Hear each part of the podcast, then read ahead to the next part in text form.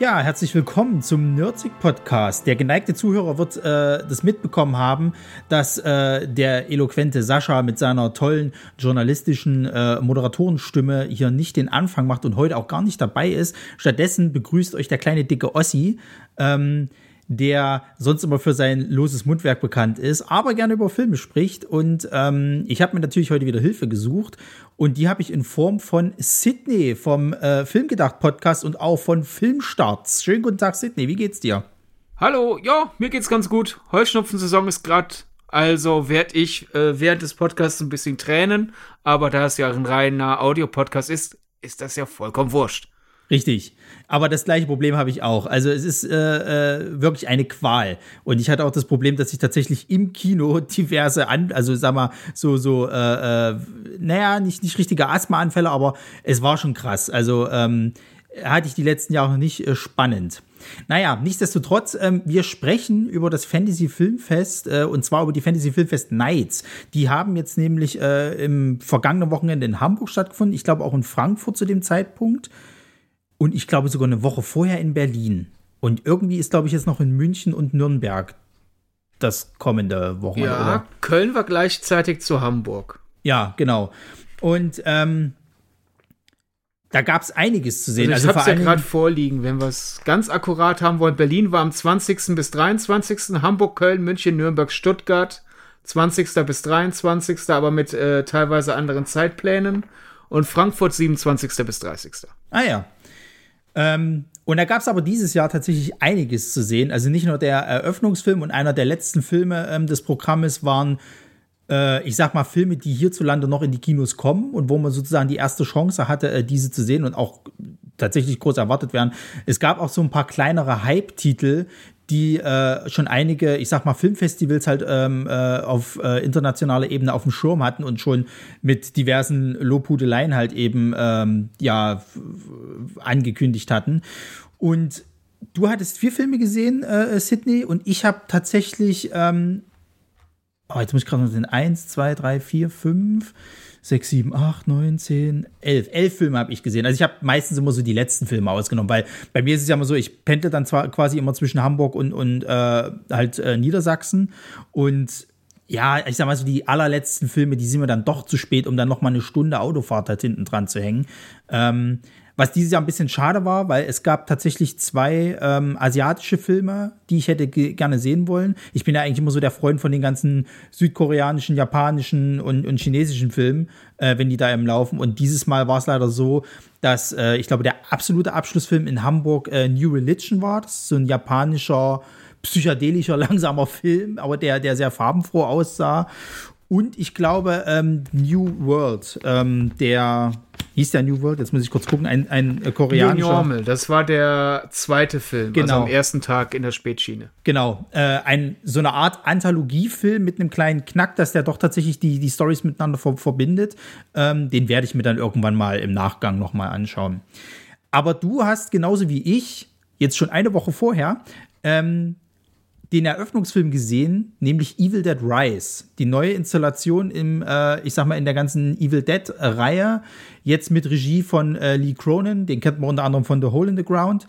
Und als Produzenten waren Sam Raimi und äh, Bruce Campbell auch wieder mit dabei. Und ähm, es ist eine neue Geschichte, also die hängt nicht wirklich mit den anderen Sachen zusammen, außer dass halt eben das typische Book of the Dead, hier glaube ich nicht Necronomicon genannt, äh, wieder mit einer Rolle spielt, ist aber lustigerweise eine dritte Installation des Buches. Also es ist nicht dasselbe wie die anderen zwei, die wir schon kennen aus dem 2013er Remake und den Ur, äh, ja, drei Filmen, die es da gab und geht diesmal um eine Familie, die sich halt eben mit Dämonen rumschlagen müssen in einem Wohnhaus.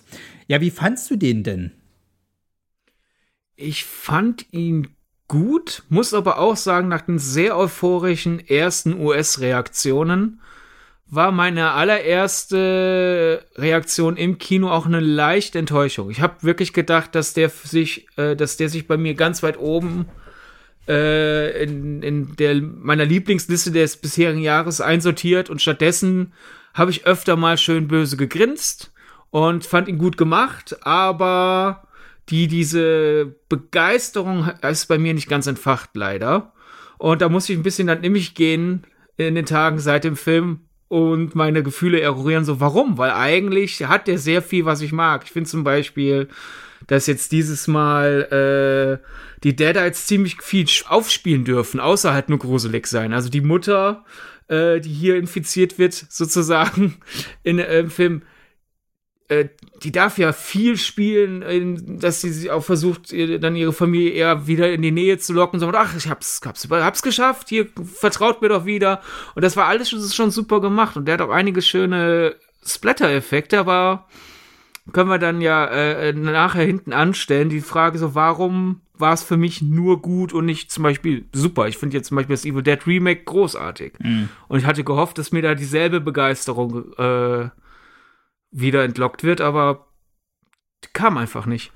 Ja, ich glaube, das ist so ein bisschen das, das Problem dieses, dieses Filmes, dass du halt dieses 2013er Remake hattest, was nahezu perfekt war, kannst du sagen. Also sowohl in der Härte, das war zum Beispiel eine Kritik, die habe ich sehr oft in Hamburg gehört, dass die Härte in dem Film nicht so hart ist, wie es verkauft wurde. Also es gibt ja die, die Szene im Trailer mit der Käsereibe und man, man denkt sich halt schon, puh, das wird richtig wehtun. Und dann kommt die Szene und mehr als ein, hm, kam dann bei mir auch tatsächlich nicht raus. Also ich hätte es mir ein bisschen mehr zelebriert vorgestellt, wo man jetzt auch sagen kann, ja Leute, seid ihr krank?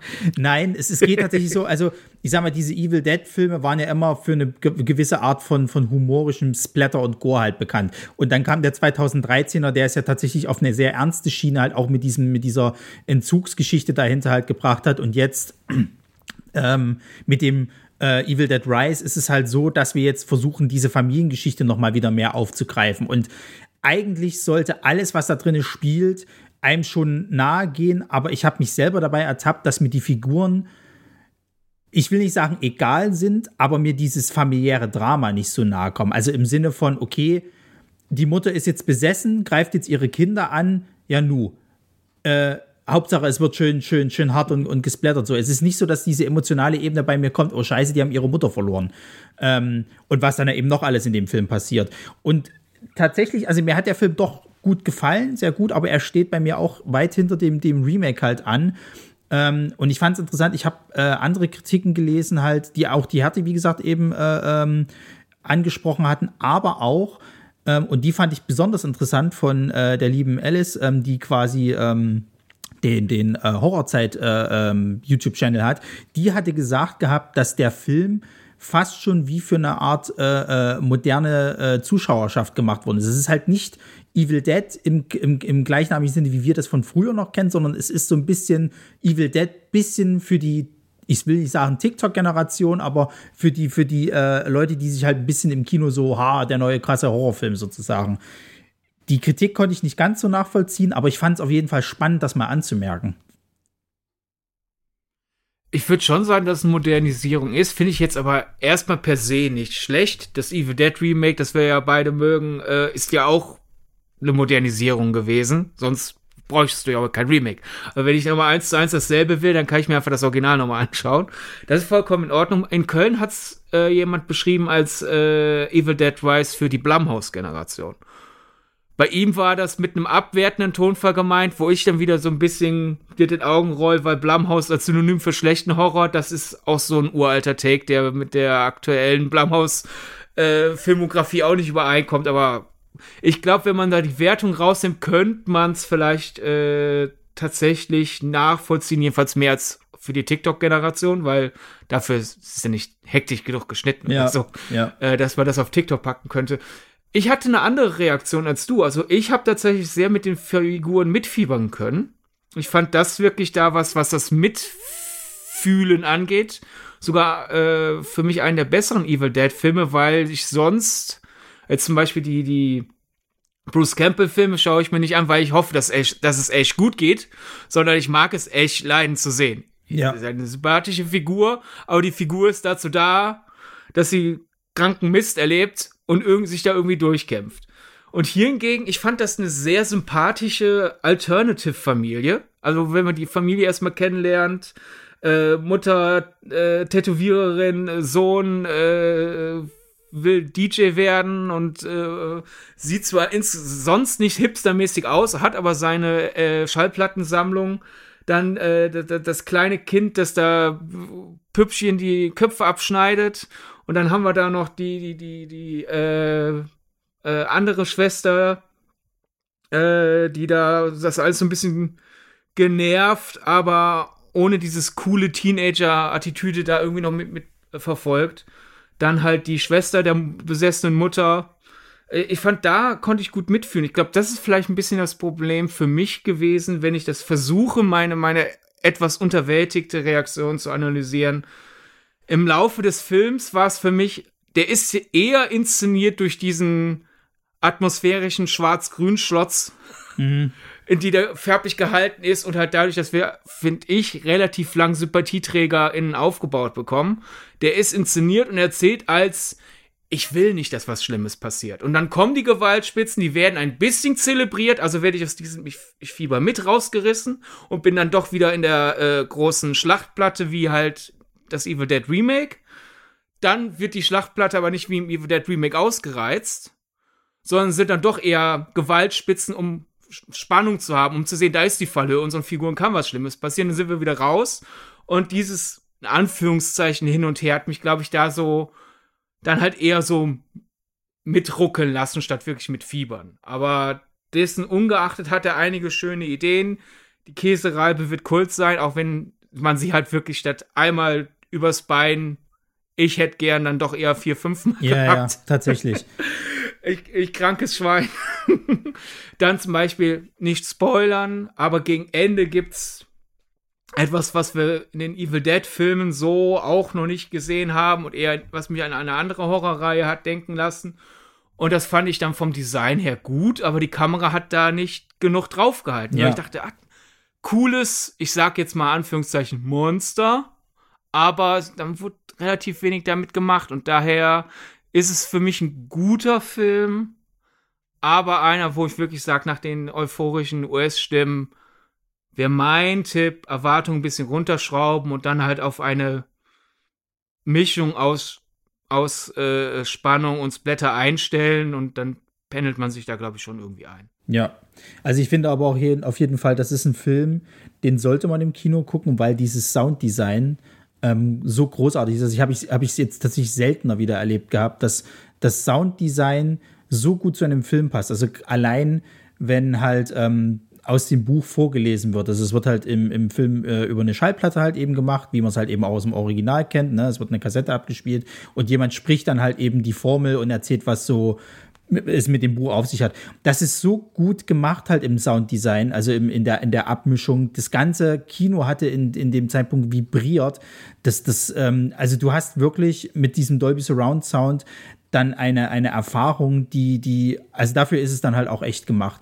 Und ich muss sagen, ich mag die Eröffnungsszene extrem. Also ich mochte das, wenn dann quasi der, die Titeleinblendung kommt und wie auch eben, sag ich mal, so, so Easter Eggs halt eben vermischt wurden. Also im Sinne von, ähm, man kennt halt die bekannte, bekannte Szene halt eben, dass das Grauen äh, äh, wartet durch den Wald sozusagen halt. Das hat man hier clever nochmal anders aufgefasst und man auch sich schon überlegt hat, okay, wie machen sie es diesmal? Es gibt ja modernere Technik sozusagen halt. Ähm, das fand ich schön, dass sie halt drauf eingegangen sind. Ähm, und nichtsdestotrotz, ich gucke mir jetzt äh, demnächst noch vielleicht ein zweites Mal an, um auch noch mal so ein paar weitere Easter Eggs rein, reinzukriegen halt. Aber für mich war das tatsächlich äh, auf dem gleichen Niveau, den habe ich nämlich damals Eröffnungsfilm verpasst, leider S, war das auf dem gleichen Niveau ein Eröffnungsfilm für, das, für die Fantasy Filmfest Nights, wo ich halt sage, schon allein deswegen lohnt es sich halt da hinzugehen. So. Und ähm, Saal war auch voll ausverkauft. Ähm, ich glaube auch, die wenigsten waren jetzt wirklich enttäuscht von dem Film. Ich glaube, es hatten alle eigentlich eine gute Zeit. Auch die, die den Film jetzt irgendwie eher so ein bisschen durchschnittlicher bewerten äh, würden. Äh, aber schon mal ein guter Einstieg auf jeden Fall. Und wie gesagt, ab nächste Woche dann auch im Kino. Regulär. Wie war bei euch die Stimmung? Weil ich habe jetzt gerade bei dir rausgehört, war eher im Saal ging, ging gut ab. Schon, ja. Also wir hatten, wir hatten äh, gerade bei den Gewaltspitzen gab es öfters schon mal so ein, so ein leichtes Boah und mm, ähm, und bei den, ich sag mal, ich muss so gerade überlegen, gab es irgendwelche lustigen Einlagen? Ich glaube weniger. Aber es gibt ja auch so mal ein, zwei Jumpscares. Gab und da, ein paar gute Sprüche. Genau, und es gibt auch mal so ein, zwei Jumpscares, da sind tatsächlich die Leute auch so, schon so ein bisschen zusammengezuckt. Ähm, als Partyfilm würde ich ihn jetzt nicht bezeichnen, so war jetzt die Stimmung nicht im, im Kino, dass es halt großartig Geklatsche gab. Es gab aber auch im Nachgang, gab es halt sehr viel Beifall. Das ist ja auch immer sowas beim Fantasy-Film, ist, dass dann halt eben öfters, wenn der Film gefallen hat, eben danach geklatscht wird und das war hier, also gab es wirklich Jubel halt und, und dann hat man auch schon gemerkt, doch, die Leute hatten schon eine gute Stimmung. Wieso, wie war es bei euch? Das ist nämlich auch noch eine Theorie, weshalb ich den vielleicht auf jeden Fall noch mal schauen werde und eine Theorie, weshalb ich vielleicht ein bisschen mit so einer dezenten Unterwältigung rausgegangen bin. Weil in Köln, ich will jetzt nicht sagen Totenstille, aber ich hatte mich halt so gefreut, Evil Dead Rise in Köln auf dem Fantasy Filmfest zu schauen, weshalb ich dann zum Beispiel nicht zur Pressevorführung gegangen bin, weil ich dachte, ich will den erleben, wo die Leute den auch gebührend äh, aufnehmen. Und es war zwischenzeitlich so eine bleierne Sch Schwere im Saal. Mhm. Und bei uns war der Einlass halt sehr stark verzögert. Es sollte, glaube ja, ich, 1930 ja. losgehen. Und es gab halt Security-Zustände äh, wie bei einer Pressevorführung mit äh, Handy zukleben und Taschenkontrolle. Hab ich an sich erstmal kein Problem mit, aber es ging halt irgendwie zwei Minuten vor offiziellem Filmbeginn los. Dann wurde erst, fing der Einlass an und die Taschenkontrolle. Das heißt, die Leute haben sich dann halt schon sehr lange im Foyer gedrängelt, weil es ja nicht losging. Und dann irgendwie 1928 wurden dann die er ersten Taschen kontrolliert und Handys zugeklebt. Und es ging dann halt, wer weiß wann, erst wirklich los. Und das ist dann ein bisschen so meine Theorie, dass da halt so eine gewisse Ungeduld. Es ist der erste Film und das war alles, was wir machen, ist hier gerade warten, als wären wir in einem Freizeitpark. Wann, mhm. wann geht's denn los? Und weiß nicht, vielleicht lief es bei euch was reibungsloser und nee, nee. dadurch waren die Leute nicht genervt? Gar nicht. Wir hatten auch diese Probleme. Also es war ja auch so, dass der, der Sven bei uns, der ja halt immer das Fantasy Filmfest äh, quasi beaufsichtigt, der hatte richtig Stress, weil ähm, äh, Fredi war halt nicht da, die halt eben, ähm, also eine der Veranstalterinnen von, vom Fantasy Filmfest, die hat es halt eben aufgrund der Bahnstreiks gar nicht nach Hamburg geschafft und ähm, es musste quasi Sven sich um alles kümmern. Und er hatte den Abend zuvor erst erfahren von Warner, dass halt eben das so sein wird, dass die Handys eben abgegeben werden müssen. Dann waren es halt auch nur zwei Leute, die das kontrolliert haben. Die standen auch noch mit irgendwelchen äh, Nachtsichtgeräten dann im, im, im, im Saal. Also wirklich wie bei einer Pressevorstellung, wie man es halt eben kennt. Das kannst du halt bei 20 Leuten machen, aber nicht bei über 300 so. Also es war wirklich teilweise so, dass auch die Leute kein Verständnis mehr hatten, dass die Leute angefangen haben rumzudiskutieren und ähm, wir auch, glaube ich, fast eine halbe Stunde später angefangen haben. Also das, oh. das hat dann echt das Problem auf sich geworfen, dass halt eben der Film, der danach kam, eben ähm, der musste, glaube ich, gleich im Anschluss sofort gezeigt werden. Also es war nicht viel Zeit irgendwie dazwischen möglich. Und das war halt schon, schon nervig halt. Aber die Leute sind, glaube ich, relativ schnell, auch gerade, und das muss man ja wirklich sagen, ich finde den Einstieg von, von Evil Dead Rise extrem geil. Das hat die Leute halt gleich wieder reingeholt. So. Und ähm, da war dann, glaube ich, das auch erstmal schnell wieder vergessen mit der ganzen Handy-Geschichte. Aber in Köln die Stimmung durch hätte man geschätzt, zwölf Minuten Verspätung äh, schon so im Keller war, will ich nicht wissen, was bei uns dann gewesen wäre nach einer halben Stunde. Mhm. Ja, also es war, ja, ich mein, war schon sehr frustrierend, naja. Ich meine, an sich kann man es selbst mit 300 machen, man muss halt nur einfach nur rechtzeitig anfangen. Ja, und mehr Leute vor allen Dingen. Also es war auch wirklich so, so chaotisch. Also beziehungsweise nicht nur, nicht nur mehr Leute, sondern auch schon von vornherein eine Ankündigung. Also da, da, da kann auch das Fantasy Filmfest halt schlecht reagieren, wenn die halt irgendwie einen Abend zuvor diese, diese Nachricht kriegen, halt eben das noch schnell irgendwie über die sozialen Kanäle mitteilen, ist halt echt ein bisschen schwierig. Naja. Ja. Na gut, ähm, Ganz kurz nochmal, was ich noch interessant fand, äh, unser lieber Kollege André Hecker hat noch eine Anmerkung gehabt, die ich auch spannend fand, dass ähm, ja es auf relativ kleinen Raum alles spielt. Ne? Das ist ja eine Wohnung sozusagen. Und was ihn halt vor allem gestört hat und jetzt beim zweiten Mal schauen noch mehr, war halt, dass du halt eine Situation hattest und währenddessen sich im Nebenzimmer eine andere Situation abspielte und die aber gleichzeitig passiert sind und trotzdem noch mal zwischendrin der Regisseur quasi halt wie so ein, so ein Runterfahren der Situation gemacht hat. Also im Endeffekt ist es irgendwo in dem einen Raum eskaliert und in dem anderen Raum eskaliert es aber auch gerade und die Charaktere kriegen aber nichts davon mit. Also die Wohnung wurde größer gemacht, als sie eigentlich ist. Normalerweise hättest du das auch an anderer Stelle wieder mitkriegen können. Und das hat ihn halt gestört, dass dieses Pacing einfach nicht ähm, ich sag mal so, immer steigernd war, wie es halt in dem 2013er Remake ist, sondern dass es halt immer so dieses Höhepunkt, wieder etwas runterkommen, Höhepunkt, wieder runterkommen. Und das hat ihn halt viel oft äh, rausgebracht halt. Ähm, mal gucken, ich werde jetzt mal beim zweiten Mal drauf achten. Ähm, aber das fand ich auch noch äh, eine interessante Anmerkung. Gut, das war's für mich am ersten Tag tatsächlich. Wie gesagt, den, den äh, Südkoreaner habe ich mir leider nicht angeguckt. Ich habe mir aber sagen lassen, äh, den, den sollte man auf dem Schirm haben. Und der kommt ja auch demnächst, glaube ich, bald. Also da, da, die generell die ganzen, ganzen Releases, entweder im Kino oder, oder Home Release, die sind gar nicht so weit davon entfernt. Äh, deswegen, es gibt sogar ein, einige, die auch schon auf, auf äh, Streaming-Diensten zu, zu finden sind. Bei ja, mir. Dass ich New Normal nicht mitnehmen konnte, hat mich wirklich gewurmt, weil Anthologiegeschichten können ja gern mal sehr interessant sein, weil selbst wenn zwei Episoden enttäuschen, vielleicht eine dritte dafür besonders gut. Und halt einfach, dass der ja sehr so eine kleine Reise durch die Füllergeschichte sein soll. Dass halt die Kapitel auch halt sehr äh, offensichtliche äh, Titel tragen, wie halt Dress to Kill und Peeping Tom. Hm. Und ich habe mir von äh, äh, Leuten, die den mitgenommen haben, sagen lassen, dass man das auch in den äh, Episoden spier spürt, ohne dass es einfach eine platte Hommage ist, sondern schon was, was raffinierter. Äh, daher, ich hätte sie lieb gern mitgenommen, aber ich habe es zeitlich leider nicht gepasst. Also generell, du hast ja eben schon äh, ganz am Anfang gesagt, was du, äh, weshalb du nicht noch mehr mitgenommen hast. Bei mir war es auch, ich fand dieses Jahr das Programm sehr vielversprechend, aber ich habe es zeitlich einfach nicht geschafft. Ich musste mhm. picken, musste Rosinen rauspicken und äh, ja, also New Normal ist bei mir jedenfalls ganz groß oben auf der Wunschliste für äh, die Nachholaktion, sobald der seinen nächsten Veröffentlichungsweg findet. Ja, also ich würde das mal ganz hinten anstellen, wie dann generell so, äh, ich sag mal, die Eindrücke halt waren. Was mir halt noch aufgefallen ist, ist eben, dass ich fand, dass die Filmzusammensetzung, wann welcher Film gespielt wurde, dieses Jahr ein bisschen fragwürdig an manchen Stellen halt eben war. Ähm, aber wie gesagt, das würde ich halt ganz hinten anstellen. Also zum Beispiel jetzt in Berlin wäre er ja sogar am Samstag um 13 Uhr gekommen. Das hätte ich dann schön mitnehmen können. Und äh, in Frankfurt ebenfalls Samstag 13 Uhr. Also das hätte ich lieber genommen, als sage ich jetzt mal den wirklich so 21.45 Uhr dann eben in Hamburg. Das ist mir einfach zu spät, weil ich dann halt immer noch mal eine Stunde nach Hause fahren muss und naja. Na gut. Dann hatte ich äh, am nächsten Tag äh, einen Film, der nannte sich Die Elderly. Und ähm, kurz gefasst ist es eigentlich, äh, grus also alte Leute sind gruselig, wenn man es halt so will. Ähm, das, ist, das ist ein Film, der relativ schnell klar macht, ähm, was Phase ist, dass halt eben wirklich ähm, ähm, ja ältere Leute halt eben, also so ein bisschen wird auch zelebriert, das Altsein ist halt nicht schön. So, du, du, du bist halt in der Gesellschaft dann irgendwie nur noch so ein bisschen wie eine Art Klotz am Bein. Die jungen Leute müssen sich um dich kümmern, du willst aber auch nicht in einem Altenheim versauen und so weiter und so fort. Das, das macht der Film ganz gut. Ähm, wiederum ist es aber dann auch, trifft es schnell eben in diesen Horroraspekt auf, dass ja alte Leute auch ein bisschen unberechenbar sein können. So. Und ähm, hier war es halt eben so, dass ähm, die äh, Oma, also die Mutter quasi halt eben äh, Selbstmord begangen hat und man eben jetzt so langsam rauskriegen muss, warum eigentlich.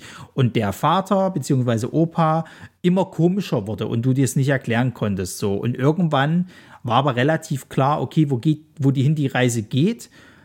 Äh, wird dann zwar quasi noch mal so am, am allerletzten Bild sozusagen halt äh, ähm, nochmal auf links gedreht. Das machen sie ganz gut. Wobei aber auch schon da viele Leute halt eben, also ich wusste zum Beispiel, dass das, das André, der hatte das relativ schnell vorausgesehen, wohin die Reise geht. Ähm, man kann sich an dem Ende halt stören.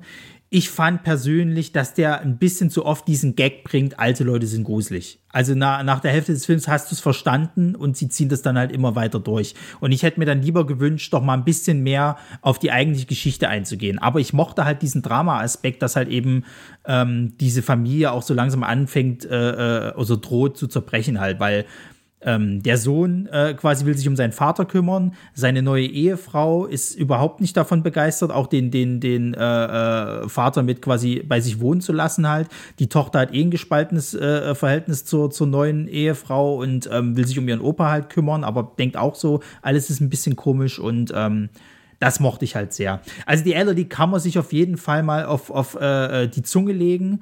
Der äh, erfindet jetzt nichts neu, aber das ist ein schöner Abendfilm, sage ich jetzt mal. Ähm, und dann wird es ja schon wieder, haben wir ja schon wieder Lily Sullivan äh, äh, in der Rolle da. Diesmal macht es ja komplett alleine, nämlich Monolith. Ähm, für alle Fans von Podcasts ist das euer Film. Gerade von, von Investigativ-Podcasts, denn hier ist es tatsächlich so, sie ist eine Journalistin, die einen äh, äh Podcast halt eben hat und ähm, ihre letzte, ich sag mal, Recherchearbeit ging nach hinten los und jetzt sucht sie halt eben gespannt nach einer Story und kriegt quasi eine anonyme E-Mail, in der sie halt wohl neue, äh, eine, eine neue Story halt riecht und äh, driftet dann immer mehr in diesen Sumpf halt eben rein und weiß auch langsam nicht mehr, was sie noch glauben soll. Der ist spannend erzählt. Das ist halt wirklich auch ein, ein Kammerspiel, nur mit ihr halt. Du hörst zwar andere Leute hauptsächlich, ähm, aber ansonsten ähm, siehst du nur sie. Und er, er endet quasi in sehr viel Metaphern. Also du, das ist so ein Film, dann, wo du auch dann eigentlich im Nachgang noch viel drüber nachdenken kannst. Also gerade für euch hier bei Film gedacht, könnte der sich wunderbar anbieten halt. Ähm, Wobei ich auch sagen muss, André hatte die, hatte die äh, Metapher relativ schnell erraten, wo ich mir immer wieder gedacht habe, okay, bin ich vielleicht auch einfach zu dumm dafür. Naja, ähm, aber den kann ich auf jeden Fall empfehlen. Eine Metapher ist ja auch nicht zwingend schlecht, wenn man schnell drauf kommt. Also ja. Äh, daher, äh, da, das ist ja gar, äh, gar nicht mal ein Problem. Und halt einfach, als ich gehört habe, ist es ja ein Kammerspiel, wo man die ganze Zeit einfach nur äh, einer Frau vom Mikro zusieht, habe ich gedacht, das ist eigentlich genau meine Art Film. Weil ich äh, es auch durchaus auch mag, den großen Vorteil des Mediums Films einfach mal auszulassen und zu sagen, ja gut, das ist eigentlich quasi ein Hörspiel, nur du kriegst noch Bilder dazu. Warum ja. nicht? Finde ich attraktiv. Jetzt, dass du sagst, dass der am Ende auch noch große Metaphern übergeht, das, das wusste ich vorher noch nicht. Das macht ihn für mich dann noch mal interessanter. Ich bin ein bisschen verwirrt, dass der, es gibt ja beim Fantasy Filmfest im Programmheft diese wunderschönen, äh, wie, man die, wie will man die nennen, Icons. Ja. Statt halt, dass es halt Genrebeschreibung oder Bewertung gibt. Klar, natürlich gibt es keine Bewertung im eigenen Programmheft des Festivals, aber es gibt ja für die, die es nicht wissen, so, so, so kleine Grafiken, die so sagen, was man so ungefähr zu erwarten hat. Dass es halt Slasher wird, dass es ein Mindfuck-Film wird, dass es ein Film mit Partylaune wird, dass es freiwilliger Trash wird. Und bei Monolith Twisted, okay, würdest du dann ja wohl bestätigen. Thrill, würde ich mal sagen, ist zumindest Absicht äh, der Leute. Aber stylisch? Also sind die Bilder, äh, sind diese wenigen Bilder, die man zu sehen bekommt, wenigstens interessant oder hat sich da jemand vertan? Naja, es gibt. Also es gibt eine Szene im Film, die sehr grafisch ist tatsächlich. Ähm, und stylisch würde ich jetzt fast schon im, im, im, äh, äh, im Punkto sagen, halt, was sie dir als, als Bilder auffahren halt. Also du, musst dir so vorstellen, das ist halt so ein, so ein, so ein typisches Reichenhaus, wo sie halt eben drin ist. Die, die Geschichte ist halt eben, dass sie sich zu ihren reichen Eltern zurückgezogen hat. Die sind, glaube ich, auf Weltreise, was weiß der Geier. Und sie kann da jetzt eben dann journalistisch wieder tätig sein. So. Und dieses Haus ist halt eben, hat so eine Glasfront, ne? Du hast einen weiten Blick über, über diverse ähm, ähm, Wald-Wiesenflächen äh, sozusagen halt sehr abgeschottet, sehr allein. Ähm, das Haus sieht halt wirklich gut aus, gibt's halt gar nichts. Und dadurch kommt halt auch so ein bisschen dieses halt, ähm, dieses Verlorene halt eben hinzu, dass halt wirklich nur sie da ist, aber du die auch nicht siehst, ist sie wirklich allein. Und ähm, genau, dann gibt's halt, wie gesagt, diese, diese grafische Szene noch so. Und es gibt am Ende noch mal so ein, so ein, so ein, ich sag mal, Aufeinandertreffen, was auch noch mal visuell gut gemacht ist, weil du halt auch wenn du aufpasst, du quasi die Lösung des Ganzen halt vielleicht mitbekommst, aber du auch das schnell verpassen kannst, weil es sehr schnell eben abläuft. So, also ich würde es schon unterschreiben mit stylisch, ja. Okay. Weil meistens für die, die äh, sich da halt da nicht so auskennen, ich würde sagen, wenn man äh, den Stylish-Button äh, sieht im Programm vom Fantasy Filmfest, ist es meistens, ah, da macht einer einen auf Nicholas Winding Refn. Ja. Und das ist das, was die Leute, die die Programmhefte verfassen, meistens als stylisch äh, beurteilen, nämlich äh, interessante Farben. Ja. Nee, das ist es nicht. Der ist tatsächlich relativ äh, gräulich blau halt irgendwie gehalten, so. Ähm, ah, naja. Ich freue mich einfach. Auf jeden Fall. Also den würde ich euch auf jeden Fall empfehlen, den, den nochmal zu gucken. Und ich glaube, dadurch, dass sie jetzt ja auch ähm, die, die, die Hauptdarstellerin jetzt bei Evil Dead Rise halt die Hauptrolle hat, vermute ich mal, wird der auch nochmal relativ prominent irgendwo vertreten sein. Das ist ja jetzt ähnlich mit ähm, der Darstellerin von Scream 6, der ihr äh, Horrorfilm, den sie vor Scream gedreht hat, dieser Bad Rest, der wird ja jetzt quasi in die Kinos gebracht. Da kam auch ständig Werbung dafür. Ähm, Mal sehen, was das wird. Vielleicht ein Jump Jumpscare-Festival, aber ich gucke auch mal rein. Ähm, genau. Dann kommt ein Film, den äh, könnt ihr euch alle schon mal hinter die Ohren schreiben, weil der kommt nämlich am 26.05. auf Netflix. Ähm, ein deutscher Film wohl bemerkt. Und äh, wer jetzt schon wieder denkt, so deutscher Film, okay, das wird bestimmt wieder irgendein Nazi-Film sein. Tatsächlich ja. Denn es gab äh, auf dem Fantasy Filmfest Nights gab es zwei Nazi-Klopper-Filme und das ist der erste gewesen, der mir auch richtig, richtig Spaß gemacht hat. Also das war äh, eine schöne Abwechslung zu dem doch eigentlich eher Slowburn-Tag äh, äh, äh, an diesem ähm, ja, Donnerstag. Und ähm, Regie führt äh, Peter Torwart, den, den kennt man ja auch schon, der ist ja auch zumindest ein Begriff für, für einige. Und es ist tatsächlich eine Art Mini-Tarantino-Szenario von einem äh, desertierten äh, äh, Deutschen, der in ein, äh, ja, in, eine klein, in ein kleines Dörfchen halt kommt, wo Gold versteckt ist. Und eine Einheit von Nazis hat ihn halt gejagt ähm, und äh, ist jetzt auch in diesem Dorf, erfährt von diesem Gold und dann streiten sich eben alle Parteien darum. Der ist gut gemacht, der macht Spaß, es gibt ein paar schöne, schöne, ähm, blutige Momente. Ähm, und der ist schön leicht halt. Also der hat mir wirklich Spaß gemacht. Und ähm, es gab auch noch Poster. Also es gab, das fand ich besonders geil. Die hatten ähm, sozusagen äh, für das Fantasy Filmfest hat Netflix extra gezeichnete Poster anfertigen lassen. Ähm, ich kann dir das mal so zeigen. Äh, vielleicht, vielleicht kannst du es so ein bisschen sehen. Das muss man sich so vorstellen. Das ist richtig die gezeichnet. Lagen, die lagen bei uns sogar äh, an einem falschen Tag aus. Also ich habe die Poster auch vor Ort sehen können, obwohl ja. ich an einem Tag da war, wo Blood, Blood and Gold nicht lief, weil äh, die Verantwortlichen in Köln das verbaselt haben. Ist natürlich schade für die, die jetzt vielleicht nur am Plattengold-Tag da waren. Ja. Aber für mich war es praktisch, weil ich die, die haben schon so diesen, diesen äh, 80er Jahre gezeichnete Posterstil. Ja. Das war sehr hübsch. Äh, du machst mir ein bisschen Mut jetzt, dass du sagst, dass er Spaß macht, weil ich muss zugeben, äh, als ich den Trailer gesehen habe, hatte ich so eine leicht fremdschämige Reaktion auf den.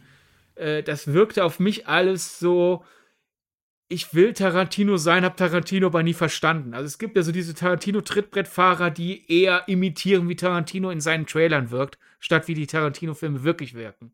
Und Blood and Gold wirkte daher so ein, äh, ja, Glorious Bastards war doch dieser Nazi-Abmetzelfilm, oder? Den mache ich jetzt auch. Und wenn du jetzt sagst, dass er sehr wohl weiß, was er will und das Spaß, seinen Spaß durchzieht, also ich werde ihn mir auf Netflix anschauen, muss aber auch sagen, Peter Torwart ist für mich eher so Hit and Miss. Mhm.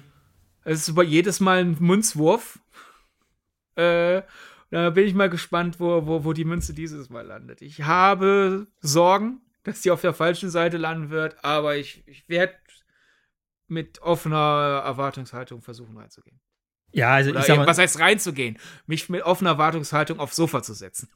ja, also ich sag mal so, du, du, du merkst schon die Tarantino-Vibes und du, du kannst auch sagen, okay, es ist schon eine Art Trittbettfahrer äh, sozusagen, aber ich finde, er macht das doch relativ charmant, so, weil dir die Figuren auch nicht so scheißegal sind wie bei manch anderen, wo du halt eben sagst, okay, ja, du weißt jetzt, der ist halt der Böse und der ist so ein bisschen der, der Hans Lander in, in, in Arm. Ähm, das ist jetzt nicht so. Du hast natürlich auch einen, einen Nazi-Oberchef, der schon, wo du sagen könntest, naja, habt euch aber schon ganz, ganz stark hier äh, Christoph Walz als Vorbild genommen. Nee, das ist tatsächlich ähm, so, ich habe so ein bisschen das Gefühl, es gibt so eine Blaupause für so ein Nazi-Oberhaupt und die drehen die immer wieder ab. Und dann gibt man dir noch irgendein bestimmtes Gimmick und dann ist halt Schicht im Schacht so. Hier wiederum ist es aber schön, dass der nicht komplett der absolute Bösewicht ist, sondern dass er irgendwann zu so einer Art Nebenfigur mutiert, sozusagen so. Es gibt dann einen anderen, der halt eben als Bösewicht auftaucht oder sogar eine andere Gruppe als Bösewicht und das machen die ganz gut, dass halt eben du mehrere Personen hast, die hassenswert sind, einfach weil es auch einen, einen von den Nazis gibt, der halt verdammtes Schwein hat, der halt nicht sterben will, so. Und das ziehen die bis zum Schluss und das macht es halt so unterhaltsam, weil du immer wieder weißt, okay, die zwei treffen irgendwann wieder aufeinander und mal gucken, ob es diesmal schafft, wieder da rauszukommen, so. Und ähm, ich mochte das auch sehr, ähm, äh, dass zum Beispiel äh, es gibt halt äh, den Bruder der, der, der weiblichen äh, Hauptdarstellerin, der äh, hat Down-Syndrom und der kriegt ein paar schöne Szenen, die das halt auch äh, zeigen, ähm, weil es, wir reden halt von der Nazi-Zeit, ne? Die werden dann halt eben so als, als äh, Untermenschen halt bezeichnet und so weiter und so fort, wo er seine Chance kriegt, eben eben äh, gegen die Nazis dazu zu, zu kämpfen und sich dann eben dazu zu rechtfertigen, dass er sehr wohl kein unser Mensch ist. So. Und das fand ich schön gemacht. So. Generell muss ich auch sagen, wir hatten das ja auch bei, bei, bei Evil Dead Rise, ich finde, man hat es mir hier so unaufdringlich wie noch nie in Filmen gezeigt, wie gut äh, äh diese ganzen LGBTQ-Plus-Figuren äh, äh funktionieren oder wie, wie gut halt auch äh, die Inklusion von, von äh, Menschen mit Behinderung funktionieren.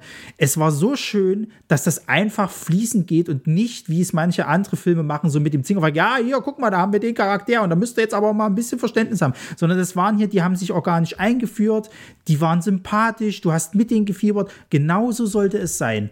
Und ähm, schon allein dafür muss ich sagen, halt waren, waren einige Filme äh, sehr viel mehr wert, als, als äh, wenn man das jetzt nicht so wüsste. Also, wenn du es nicht gewusst hättest bei einigen Figuren, dann, dann hättest du auch damit leben können. So.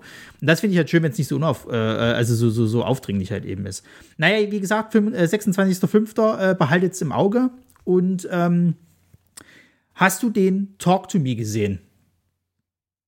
Leider nein. Das war ja auch so ein Film, der ja mittlerweile irgendwie so auf diversen Festivals als das neue große Ding angekündigt wurde. So ein bisschen, also er hat, finde ich, so einen leichten Hype erfahren wie äh, die Empty Man, habe ich so ein bisschen das Gefühl gehabt. So.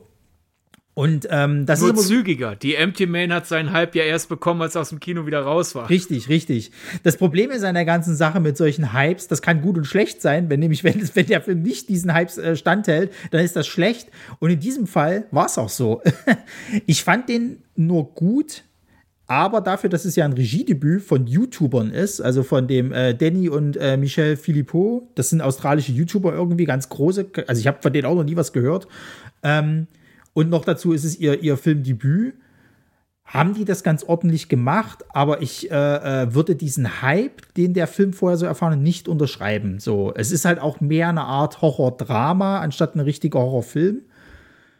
Und ähm, der ist schon sehr auf junge Zielgruppe aus. So, das merkst du schon. Also allein die Thematik halt. Also es geht im Endeffekt darum, dass sich ein neuer TikTok-Trend halt eben etabliert hat mit einer mystischen ähm, Porzellanhand ist es, glaube ich. Wenn du die halt quasi halt eben greifst und dann eben sagst, talk to me, siehst du die Toten. Und dann kannst du noch sagen, let me in für ungefähr, das ist dann die Challenge, äh, 60 Sekunden oder ich glaube 90 Sekunden. Dann äh, äh, ergreift quasi der Geist äh, äh, von dir Besitz sozusagen so. Und dann gibt es halt eben so ein paar Grusler und natürlich ist es halt so, dass es äh, äh, bei unseren Hauptcharakteren halt schief läuft. Denn die Zeit wird überschritten und dann fängt sie eben an, äh, ich sag mal, auch, auch außerhalb dieser, dieser, ähm, dieses Spiels quasi halt eben Entitäten zu sehen.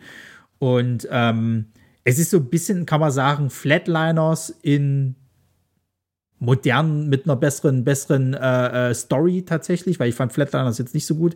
Weder das, das, das, das, das Original noch das Remake. Ähm, die Charaktere sind super gut, da gibt es gar nichts. Also, das hat mir auch gut gefallen. Vor allen Dingen finde ich, dass die Jugenddarsteller allesamt super gut gespielt haben. Auch das hat man ja eigentlich selten.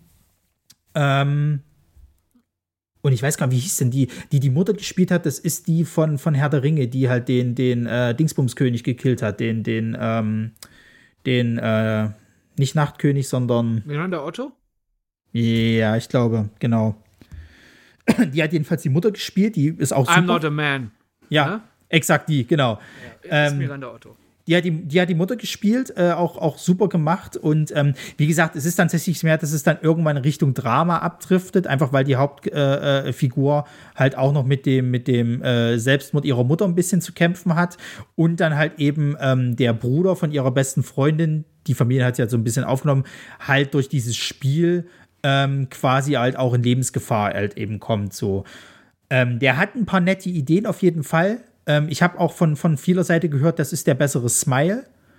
Ähm, einfach weil wieder so dieses typische Gimmick-Ding ist. Ich muss tatsächlich sagen, ähm, ich finde, du kannst die beiden nicht vergleichen. Ich finde, dass Smile eine ganz andere Zielgruppe bedient als der, weil auch wenn hier die, die ich sag mal, TikTok-Jugend bedient wird oder thematisiert wird, finde ich, dass der sich gar nicht an die richtet halt. Und das muss man halt vorher wissen. Also auch wenn der jetzt mal doch noch ein Kino-Release hierzulande kriegt, ich glaube, wenn die Leute oder wenn die, wenn die junge Generation da reingeht, die wird mächtig enttäuscht sein.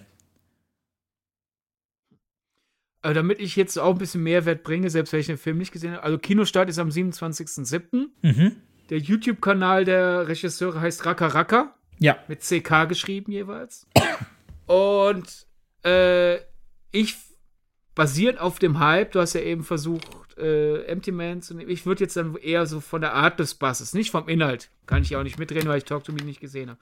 Aber von der Art des Hypes, was die Leute, die den feiern, gut an ihm finden, würde ich sagen, ist es vielleicht das diesjährige Buddies, Buddies, Buddies. Mhm. Beide starten auf Sundance. Es wird groß gelobt, wie authentisch und echt die äh, aktuelle Jugendgeneration dargestellt wird.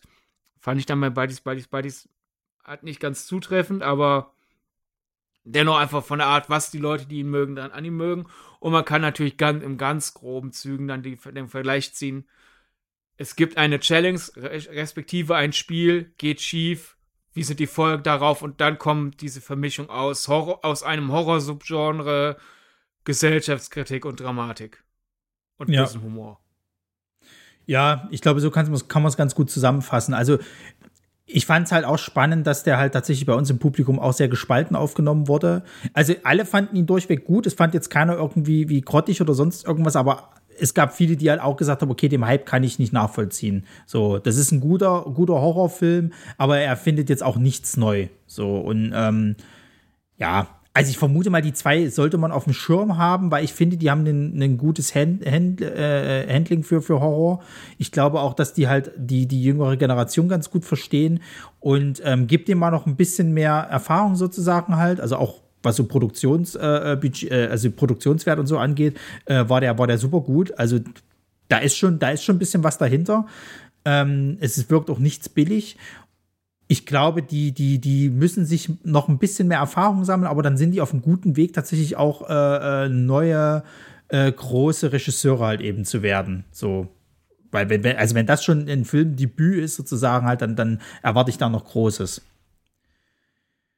Gut, den äh, ja, Aliens vs. Kids habe ich mir nicht angeguckt, kann man aber schon auf Shutter jetzt schauen seit ein paar Monaten. Also äh, hatte ich mir jetzt von, von, von André halt eben sagen lassen. Ich habe Shutter persönlich nicht. Aber, auch ähm, auf dem deutschen Shutter, weil das ist ja manchmal enttäuschend, dass das US-Shutter ein ganz anderes Programm hat als das deutsche. Das kann natürlich sein, dass er wiederum das US-Shutter äh, halt meinte und dass es nicht das deutsche ist. Da müsste ich noch mal nachgucken. Ähm, ich habe halt Shutter halt nicht, ne? Das ist halt wirklich, also wie du schon sagtest, ich habe halt kein, kein, kein VPN oder sonst irgendwas, deswegen kann ich nur auf die deutschen Sachen zugreifen. Und da ist Shutter echt spärlich. So, und, und, und wenn du dann und immer US anguckst, ne, das ist ein breiteres Portfolio. Und es würde mich halt auch wundern, wenn äh, Kids vs. Aliens schon auf dem deutschen Shutter wäre und trotzdem auf dem Fantasy Filmfest läuft. Also. Du, das gab's schon alles mal. Also es gab schon echt? diverse. Ja, ja, es gab schon. Denn? Es gab schon diverse, ich glaube, das waren die Nights letztes Jahr oder wo das war, da waren schon diverse Filme von, die wurden ja auch direkt von Shutter halt produziert. So, und dann haben die, glaube ich, auch gleichzeitig schon den Start auf, auf äh, in Deutschland mitgehabt. Ähm, okay. Ich habe aber gehört, also es ist ein Fansblätter auf jeden Fall. Ähm, so ein bisschen, wenn man, wenn man, wenn man den vergleichen will wie Psycho Gorman. Ich habe aber auch von André gehört, dass er ihn nicht so gut fand, weil der wohl relativ äh, von der Story her eher so, okay, es ist, wirkt jetzt schon ermüdend. Ja, die Kiddies werden halt abgeschlachtet, also da macht man, macht man auch keinen Halt. Also da, da werden tatsächlich Kinder auseinandergerissen und so weiter und so fort. Aber diesen Gag bringt man dann wohl doch zu oft, dass es dann wohl irgendwie auch ein bisschen ermüdend halt ist.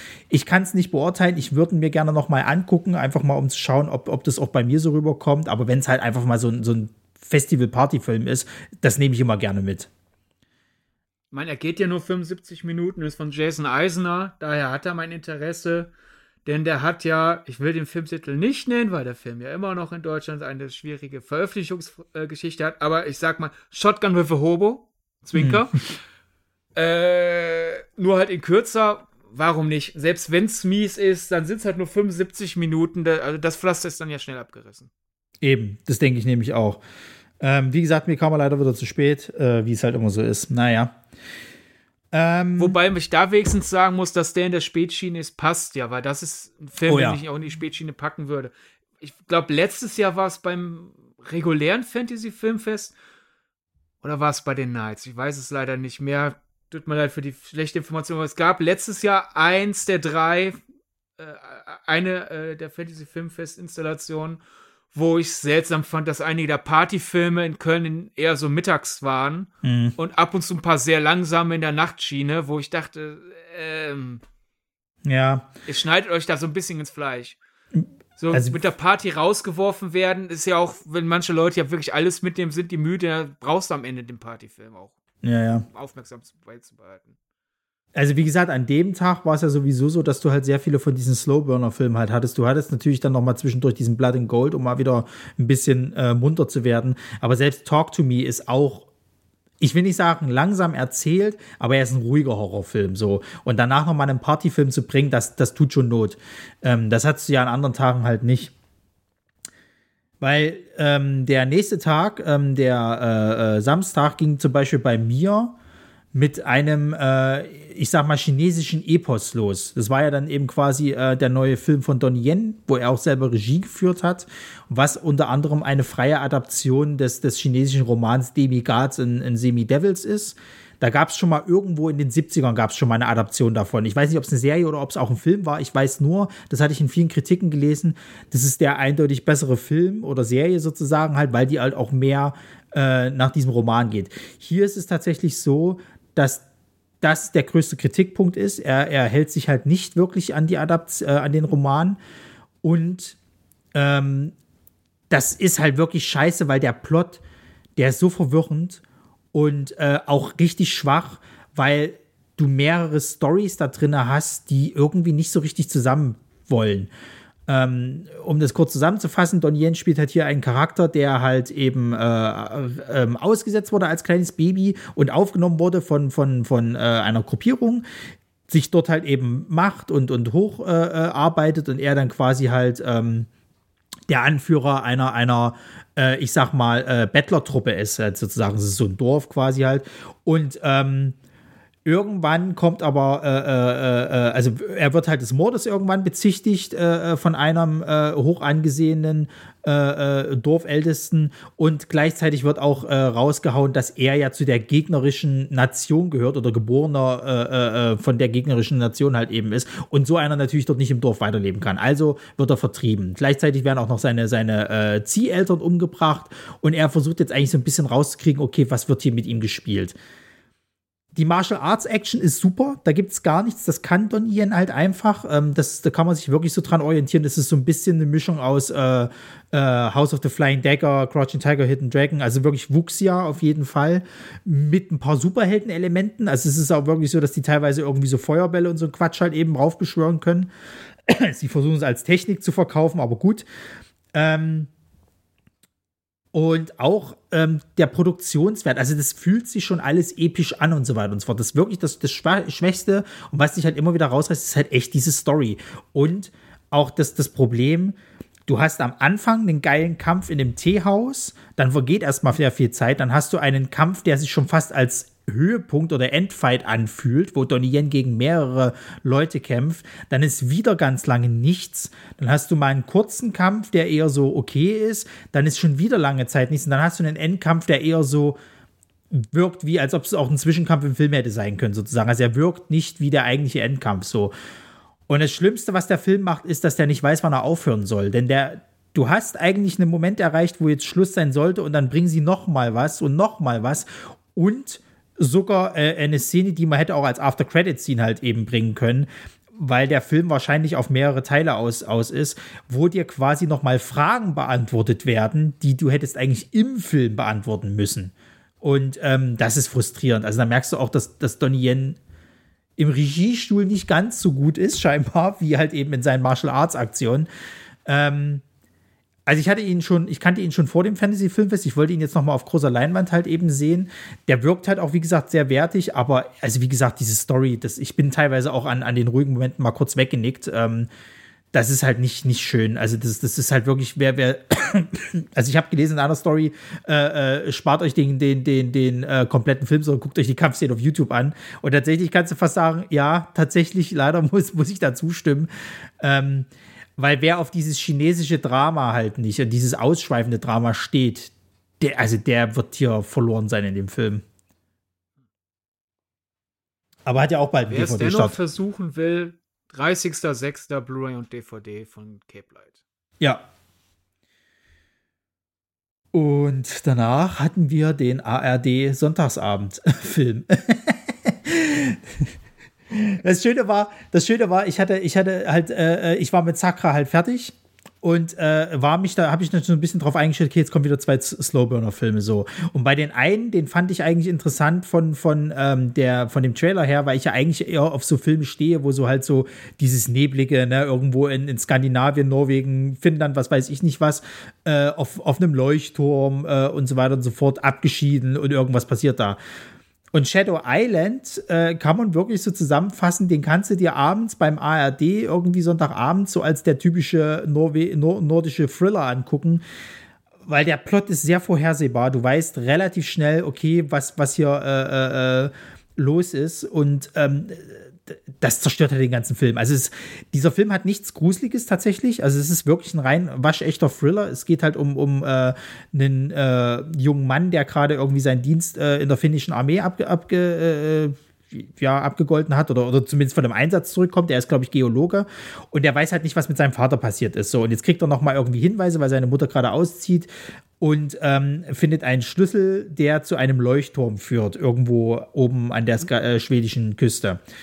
Und ähm, dort versucht er jetzt rauszukriegen, was eben mit seinem Vater passiert ist. So. Und ähm, gegenüber äh, von der Insel gibt es noch einen zweiten Leuchtturm mit einer ähm, Psychologie-Studentin, die gerade ihre Bachelorarbeit schreibt. Und die beiden kommunizieren quasi halt so über, über ähm, Walkie-Talkies. Und irgendwas ist aber auf der Insel. Und äh, irgendwas muss er da mit seiner Vergangenheit und so das ist halt die Ausgangssache. Aber es ist halt wirklich, es ist nichts Gruseliges da. Es ist ein relativ einfacher Plot wer auf, sag ich mal, so Krimi, Krimi-Abende steht, der wird ja seinen Spaß haben. Ich fand ihn nicht so, also er gehört nicht zu den stärkeren Sachen von, von diesen Mystic Island Thrillern, wenn du es halt so willst. Ähm, ja. Also ich bin zumindest nicht eingedickt, das, das ist schon mal viel wert. Aber ich hätte mir was anderes vorgestellt, äh, auch anhand des Trailers. Man hätte, glaube ich, auch ein bisschen was anderes draus machen können. Weil er dann auch tatsächlich gerade zum Ende versucht, nochmal irgendwie so Plot-Twists oder so, so, so, so Logik reinzubringen, wo du merkst, okay, da habt ihr nicht gut nachgedacht. Das sind richtige Logiklöcher, die sind so auffällig, das ist schon echt schade. Naja. Tja. Dann kam äh, noch ein Slowburner, nämlich Irati, ein Folklore-Film, äh, äh, da fand ich tatsächlich, also das machen sie beim Fantasy-Filmfest immer ganz gerne, dass die äh, Regisseure oder Produzenten oder Darsteller, wer auch immer, vor dem Film noch mal so eine so eine persönliche äh, Nachricht quasi an das Publikum wenden. So und der Regisseur der der äh, Paul äh, Urquio Alio ich hoffe ich spreche es richtig aus ähm, der war ganz sympathisch. Der hat eben so ein bisschen erzählt, was der Film halt eben ist, was, was er damit be bezwecken wollte und so weiter und so fort. Und hat auch gleich ähm, mitgegeben, weil das ist ja immer das, wofür, ähm, also wie die Filme beschrieben werden. Es ist kein Film mit großen Schlachten, es ist kein Film, wo irgendwie äh, ein Haufen Monster auftauchen oder, oder Horror oder dies, sondern es ist eine Art Liebesgeschichte so. Und ähm, rückblickend, wenn du dir den Film dann auch anguckst, es ist tatsächlich Prinzessin Mononoke in Folklore gewandt. Ähm, der ist sehr langsam erzählt der nimmt sich sehr, sehr viel Zeit. Du hast hier und da ein paar Folklore-Monster, die angezeigt werden, die auch nicht ganz so schlecht aussehen, gerade wenn sie halt eben so ein bisschen in nebliger äh, äh, äh, Kulisse halt präsentiert werden. Wenn du aber mit der Kamera länger draufhältst, merkst du, dass da nicht sehr viel Effektbudget da war und das ist immer so ein bisschen äh, schade. Und ähm, die, die, die Story an sich ist, ist eigentlich theoretisch relativ schnell erzählt. Die ist halt leider Gottes auch nicht so fesselnd wie jetzt bei einer Prinzessin Mononoke, sondern die ist relativ einfach gehalten und, und wird halt eigentlich nur, ähm, ich sag mal, äh, äh, sinnlos gestreckt. Und ähm, das ist, glaube ich, so ein bisschen das Problem des Films. Kann man sich aber mal angucken. Also es ist jetzt kein schlechter Film. Ich finde es da dann wieder, wieder interessant, wie das Programmheft halt dann doch immer versucht, solche Filme einer gewissen Nische an Genrefans schmackhaft zu machen, weil hier die, die englische Logline ist, äh, besagt, dass es halt ein, äh, eine epische Farbe ist, ein Fantasy-Film mit äh, handgemachten Monstern, blutigen Schlachten und starken Figuren. Und wenn dann der Regisseur als Grußwort als erstes sagt, ja, das ist eigentlich eine Liebesgeschichte, äh, wäre es nicht vielleicht schöner, doch ins Programmheft mit der Meinung des Regisseurs einzugehen? Man gehen vielleicht 20 Leute weniger in den Film, aber die, die drin sind, haben ja Lust auf den? Weil ich könnte mir wieder vorstellen, es gab schon in vergangenen Fantasy-Filmfesten äh, Filme, die eher ernster, emotionaler, ruhiger sind, die halt im Programmheft ein bisschen aufgebauscht wurden, wo ich dann ab und zu mit zwei, drei hinter mir dann irgendwelche Störenfriede hatte, wo ich da warten musste, bis die endlich mal den Saal verlassen. Und äh, warum macht man das? das, das also ist beides, sowohl das Programmheft so irreführend gestalten, als auch im Kino nerven. Also das, das Ding ist halt, die hatten auch vorher den Film immer wieder beworben, weil das ja eigentlich so waschechtes Fantasy-Kino halt eben ist äh, und dafür ja eigentlich das Fantasy-Filmfest ja steht oder zumindest mal stand. Äh, mittlerweile sind wir ja da ein bisschen breiter aufgestellt. Ähm, und ich glaube, deswegen wollten sie den noch mal doppelt gut verkaufen. Das Ding ist halt an der ganzen Sache, wenn du auch schon merkst, dass die Leute, die den verkaufen, selber schon so ein bisschen wissen, dass der wahrscheinlich nicht so gut angenommen wird. Und auch im Nachgang, wenn du dich dann mit denen unterhältst, sagen die auch gemeint haben, ja, es ist schon klar, dass der sehr sperrig ist und es ist jetzt nicht das beste CGI oder, oder sonst irgendwas. Du musst ja irgendwie gucken, dass du die Karten verkaufst. So, es ist natürlich ärgerlich, wenn du halt jetzt irgendwie denkst, okay, du kriegst hier den nächsten Herr der Ringe. Also ich habe irgendwo zum Beispiel gelesen, das fand ich spannend, so im Vorfeld, dass es äh, quasi halt ähm, der folklorigere Herr der Ringe jetzt halt eben wäre. Und das ist also absolut übertrieben. Ähm, also wie gesagt, wenn du mit solchen Erwartungen reingehst und dann, dann, also dann kannst du auch verstehen, wenn derjenige dann wahnsinnig äh, äh, enttäuscht ist halt eben. Ähm, ich glaube, für Folklore-Fans funktioniert das Ding auch wenn du, glaube ich, wirklich so auf diese, diese harte äh, äh, Folklore halt eben stehst. Ähm, aber wenn du jetzt Fantasy-Film Fan bist, sage ich jetzt mal, wirklich so von klassischer Fantasy halt und du aber dann auch dementsprechend das Budget dahinter sehen willst und sonst irgendwas, dann ist das nichts für dich. Dann ist es absolut nichts für dich. Also selbst wenn du jetzt Fan von Prinzessin Mononoke bist, ist das nichts für dich. Geht der eher so in Richtung Green Knight? Ja, genau, das, das, ja, siehst du, hm. das, das hat, das hat André gesagt. Green Knight noch langsamer, mit, mit, mit viel, viel weniger Budget sozusagen. Aber doch, so in diese Richtung geht's ja. Also absolut arthausige Folklore sozusagen. Oh, ja. Also wie gesagt, für Fans auf jeden Fall interessant. Ähm, naja. Äh, dann so, während, äh, während du gerade äh, schaust, was dann als nächstes kam, streue ich noch ein, weil du ja eben meintest, es gibt ja beim Fantasy Filmfest über die Leute, die diese Programmansagen machen. Das klang gerade bei dir, als wäre es in Hamburg jemand, der doch ein bisschen stärker als, als äh, Fichtmarktverkäufer die Ma äh, Filme anzupreisen versucht und dann eher im Gespräch mit dir dann sagt, ja, okay, wird sperrig, wird schwer. Das finde ich sehr erfrischend in Köln. Der, der da immer die Ansprachen vorm Film macht, der ist erfrischend ehrlich. Also, der, der, der stellt sich da manchmal auf die Bühne und sagt, so, heute als letztes Film kommt noch ein Film, der ist sehr langsam und total artsy. Und ich stehe ja auf sowas, aber ihr ja nicht. Deswegen gibt noch jede Menge Karten. Jetzt geht da doch mal rein. Und das finde ich super. Ich meine, vielleicht verkauft er wirklich weniger Karten, aber die Leute, die drin sind, sind zufrieden, ne? weil äh, ich, ich finde das sympathisch.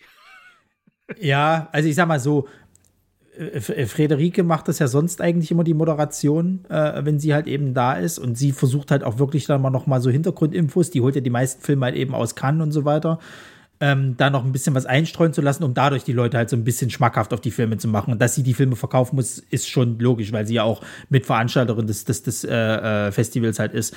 Sven wiederum, ich will ihm jetzt auch keine, keine Worte im Mund legen, der ist auch schon ehrlich. So, der sagt auch mal hier und da, okay, Leute, wir wissen genau, der ist langsam und so weiter, aber lasst euch drauf ein und so weiter und so fort. Und er sagt auch manchmal im Nachgang halt eben dann, dass er schon weiß, dass das ein Film ist, den die Leute halt eben nicht wirklich interessiert. Aber er hat zum Beispiel, das fand ich ganz, ganz, ganz äh, sympathisch von ihm. Er hatte zum Beispiel gesagt, äh, am Sonntag, da waren halt auch zwei Filme, die wirklich halt eher äh, äh die Leute spalten. Und er hat auch gesagt gehabt, äh, passt auf, Leute, am Sonntag wird schlechtes Wetter, die haben Regen angesagt. Wenn ihr keinen Bock habt, irgendwie im Regen zu stehen und eh nicht wisst, was ihr zu tun habt, zu sagen, und zu dem Zeitpunkt war in Hamburg auch noch Marathon, äh, alles ist abgesperrt, ihr könnt nichts machen, kommt doch einfach ins Kino so. Die Filme sind sperrig, wissen wir, aber lasst euch einfach mal berieseln und guckt mal, was es ist. Es ist kein, kein schlechtes Kino sozusagen. So, ihr werdet auf jeden Fall irgendwie eine gute Zeit haben. Und äh, so ehrlich ist er dann halt auf jeden Fall. Aber dass er natürlich auch. Da habe ich das eben falsch verstanden, sorry. Naja, also es ist halt so, jetzt, wo Freddy nicht da ist, die ja sonst immer halt das quasi gemacht hatte, halt eben musste er es halt sehr oft machen und da kann ich ihn verstehen, wenn er halt eben dann versucht, doch die Filme mehr zu verkaufen, mehr Karten zu verkaufen, weil ja beide Seiten davon profitieren, sowohl eben in Hamburg das Savoy-Kino als halt eben auch das Fantasy-Filmfest. Ähm, aber also er verkauft jetzt nicht das wie, wie, wie so ein typischer hier Salesman irgendwie oder, oder so ein Vertriebler, der dann irgendwie dir Und das. Heute kommt der epischste Film des Jahres, Ja, Irati. Ja. Also, wenn ihr äh, äh, quasi Herr der Ringe äh, mögt oder, oder auch jetzt Dungeons and Dragons, das ist euer Film. so, so ist es Gott sei Dank nicht. Okay, gut, gut. Ähm, als nächstes äh, kam dann der zweite Nazi-Klopper-Film, ähm, der äh, tatsächlich ein bisschen mehr grittier war, aber auch ein bisschen comichafter in, in seiner Inszenierweise und auch tatsächlich ein bisschen mehr Tarantino-like, weil der äh, auch in Einzelkapiteln hat unterteilt war. Nämlich Sisu, den hatten äh, schon viele Leute irgendwie vorher auf dem Schirm. Der war auch äh, dieses Jahr das Centerpiece halt äh, vom, vom Fantasy Filmfest, äh, also von den Fantasy Filmfest Nights. Und ähm, das ist äh, ein äh, finnischer Film gewesen und da fand ich auch wieder die Ansage vom Regisseur vor dem Film ganz putzig, denn er meinte halt, ja, er hat jetzt irgendwie acht Jahre oder ich glaube sieben Jahre keinen Film gemacht und äh, er wurde sehr wütend. Und daraufhin ist Sisu entstanden. und das fand ich super, das fand ich super lustig, weil dann im Kontext des Filmes, wenn du halt dann dir den, den Film anguckst, du auch merkst, wie die Wut des Regisseurs sich quasi halt eben auf die Bilder halt wie, widerspiegelten. Also es geht quasi um einen ähm, äh, Ex-Soldaten, der äh, quasi halt äh, äh, zu Zeiten des Zweiten Weltkriegs die Nase voll vom Weltkrieg halt eben hat. Und der sich halt so ein bisschen in, in Finnland halt abgekapselt hat und jetzt nach Gold schürft. Und er findet am Anfang tatsächlich auch Gold und möchte das natürlich in Sicherheit bringen irgendwo hin. Trifft aber auf seinem Weg halt äh, unterwegs eine Einheit von Nazis, die natürlich auch relativ schnell hellhörig werden und wie es halt eben so ist, es ist kurz vor Weltkriegsende, die Nazis haben äh, so gut wie verloren und die paar Einheiten, die jetzt irgendwo noch verstreut sind, versuchen halt so irgendwie ihren Arsch zu retten so. Und ähm, die kamen gerade von, von irgendeinem Dorf, was sie wohl auseinandergehebelt hatten oder sonst irgendwas, haben noch mal irgendwo eine andere Einheit abgestellt und kriegen nur mit äh, durch Schüsse, äh, dass wahrscheinlich irgendwas da passiert ist. Währenddessen sehen wir ihn, wie er quasi diese Nazi-Einheit da auseinandergenommen hat, in brutalster Manier. Also es vergehen keine zehn Minuten im, im, im Film, wo nicht schon das erste Messer im Kopf steckt. Ähm, und schon die ersten Gewaltspitzen zelebriert werden. Und dann ist es tatsächlich ein Katz-und-Maus-Spiel, dass die Nazi-Einheit ihn versucht zu jagen ähm, und er sich halt der erwehren muss und in der Zwischenzeit eben das Gold auch vor dem verstecken muss. Ähm, währenddessen werden dann eben auch so ein bisschen Hintergrundinformationen zu ihm rausgehauen, die das Ganze nochmal äh, äh, quasi schmackhafter machen, denn er ist ein äh, Soldat der finnischen Armee, der quasi als äh, äh, Legende unsterblich gilt weil der einfach nicht zu töten ist, der Mann so. Und in Finnland hat er quasi also den Zuspruch gekriegt, ja, er ist jetzt nicht unsterblich, aber er hat halt einfach keinen Bock zu sterben. So. Äh, und ähm, das wird halt gut gemacht, weil auch diese Kapitelunterteilung halt so schön ist. Es ist halt wirklich so, dass halt jedes Kapitel mit einem äh, mit einem kurzen ähm, eine, mit einer kurzen Einblendung halt eben beginnt und ähm, dir so erzählt, was jetzt wahrscheinlich gerade passieren wird und es sich wirklich so richtig hinaufspitzt und das letzte Kapitel, wo du dann auch weißt, okay, jetzt geht's gleich ins Eingemachte, heißt dann auch wirklich Kill 'em all. So, also da wird dann auch äh, alles losgelassen und ich finde tatsächlich, dass der Tod des, des, ich sag mal, Obernazis so einer der kreativsten der letzten Jahre ist halt. Also das fand ich wunderschön. Ähm, diesen Film, das ist wirklich eine Art Partyfilm, der macht so viel Spaß, weil auch der, der äh, Held ähm, ein alter, stoischer, ich sag mal so 50er, in seinen 50er Jahren äh, äh, Typ ist, der jetzt nicht krass durchtrainiert ist oder sonst irgendwas. Also der hat mich teilweise wirklich so ein bisschen auch an Old Man Logan erinnert, halt bloß eben mit Nazis und ohne Superkräfte. Ähm, und der Mann spricht halt in dem gesamten Film auch nur zwei Sätze. Das war's. Ansonsten siehst du halt nur die ganze Zeit diese Bildsprache. Also dieser Film ist wirklich großartig. Der wirkt wunderschön und das ist auch zu dem Zeitpunkt, zu dem, äh, also es war wirklich ja der Hauptfilm an dem Abend, Ey, war das so eine schöne Abwechslung. Es hat so einen Spaß gemacht. Das Publikum war voll drinne. Ähm, immer gerade, wenn irgendwelche Kills passiert sind und so wurde applaudiert. Das, das war eine schöne Stimmung. Ich freue mich riesig auf den Kinostart 11. Mai. Ich werde da mit einer Box Nachos auf dem Schoß im Saal sitzen. Weiß nur noch nicht mit wem, was mich nicht total verwundert. In meinem Freundeskreis alle, die sonst auf diese, ich sag mal, etwas grindhausige Action stehen, auf diese Popcorn-Party-Metzelfilme, als die vor John Wick 4 den Trailer gesehen haben, haben alle gesagt, was ist das denn für ein Schwachsinn? Das sieht ja lahm aus, kein Bock. Ich weiß nicht, was da an dem Tag im Wasser war. Ich versuche die nochmal äh, zu bewegen. Ansonsten gehe ich da allein rein. Äh, das wird, das wird, das wird eine Sause, da bin ich mir sicher. Und um auf die Icons nochmal zurückzukommen, für diejenigen, die, die sich halt mit dem Fantasy Filmfest noch nicht so auskennen, Hier ist das dann wieder ein Beispiel dafür, wie zutreffend die dann sind. Hat ja eben mal einmal die hinterfragt. Hierbei siehst du, sind die Icons Hardcore, Bang Bang und Popcorn Party. Im ja. Grunde, man kann sich den Plot einfach zuhalten, nur die drei Icons lesen und äh, bekommt eigentlich schon alle Infos. Ja, das Schöne ist vor allen Dingen auch bei dem Film, was, was ich halt cool fand, das ist jetzt kein Film, wo es halt eben die ganze Zeit ballert, ne, wie zum Beispiel bei einem John Wick oder sonst irgendwas. Es gab ja sogar auch Kritiken, die gesagt hatten, der, der, der finnische äh, äh John Wick äh, plus mit Nazis. Ähm, das auf keinen Fall. Also, also ich weiß, äh, Sven hatte auch bei, bei der Ankündigung des Films äh, äh, dann auch gesagt gehabt, er würde das auch nicht so unterschreiben. Es ist einfach ein sehr unterhaltsamer Actionfilm. Ähm, und der ist halt, was mir bei dem Film gefallen hat, er fängt halt eben erstmal mit einer Gewaltspitze an, um dir zu zeigen, wo wir hier sind. Und dann wird er aber auch erstmal relativ ruhig, weil es eher darum geht, dass er sich vor diesen Nazis verstecken muss. So. Und das macht der Film halt sehr, sehr gut, bis er dann irgendwann an den Punkt gelangt, wo der Held sich jetzt einfach zurückkämpfen muss und dann äh, äh, du wirklich die letzten, äh, äh, ich sag mal, halbe Stunde des Films einfach geballert kriegst, sozusagen halt. Und das fand ich halt gut, weil also ich weiß zum Beispiel, wo, wo ähm, das letzte Kapitel dann quasi im Film halt angezeigt wird, dieses Kill 'em All, da wurde, da ging ein Jubeln in Hamburg äh, im Savoy Kino durch, weil alle wussten, okay, jetzt knallt so, jetzt geht's richtig ab, so. Wobei du ja vorher schon die ganze Zeit immer bei der Stange gehalten wurdest. Also dieser Film macht sehr, sehr viel richtig und ähm, ich glaube, den müsste ich mir auch noch mal im Kino angucken, einfach weil der so viel Spaß gemacht hat. Ja, und dann äh, äh, habe ich tatsächlich lange Zeit nämlich erstmal nichts. Den letzten, den Night Siren, da habe ich gehört, den sollte man sich auf jeden Fall noch mal angucken. Der soll auch sehr gut sein. Also erinnert so ein bisschen an The Witch äh, oder auch so ein bisschen an, an A24 äh, äh, Arthouse-Horrorfilme. Auch langsam erzählt, aber wirkt wohl sehr gut. Ähm, Werde ich mir auf der Zunge äh, auf jeden Fall noch halten. Kann man ja auch schnell man nachholen. 26. Mai DVD Blu-ray-Start. Ja.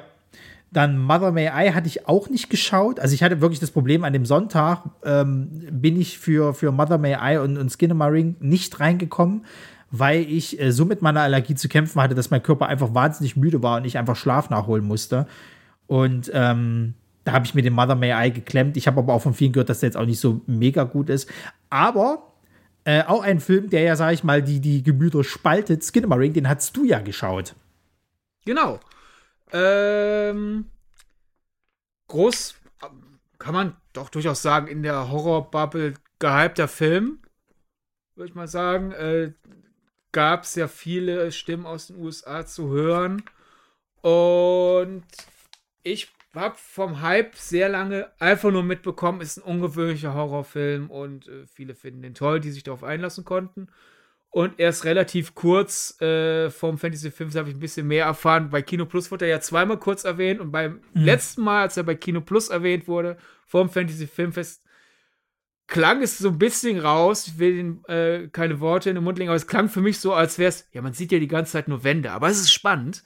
Und für einen experimentellen Film, also auf der Wikipedia-Seite wird er auch als experimenteller Horrorfilm bezeichnet, war ich dann wiederum auch nach der Vorankündigung, durch den der in Köln durchs Programm leitet, war ich überrascht, dass er doch eine Narrative hat. Weil ich hatte mich wirklich darauf eingestellt, das ist jetzt quasi verfilmt, äh, ich will einschlafen und bin ein kleines Kind und die Wand verformt sich, ist das ein Schatten, kommt hier gleich ein Monster oder sehe ich einfach nur Gespenster?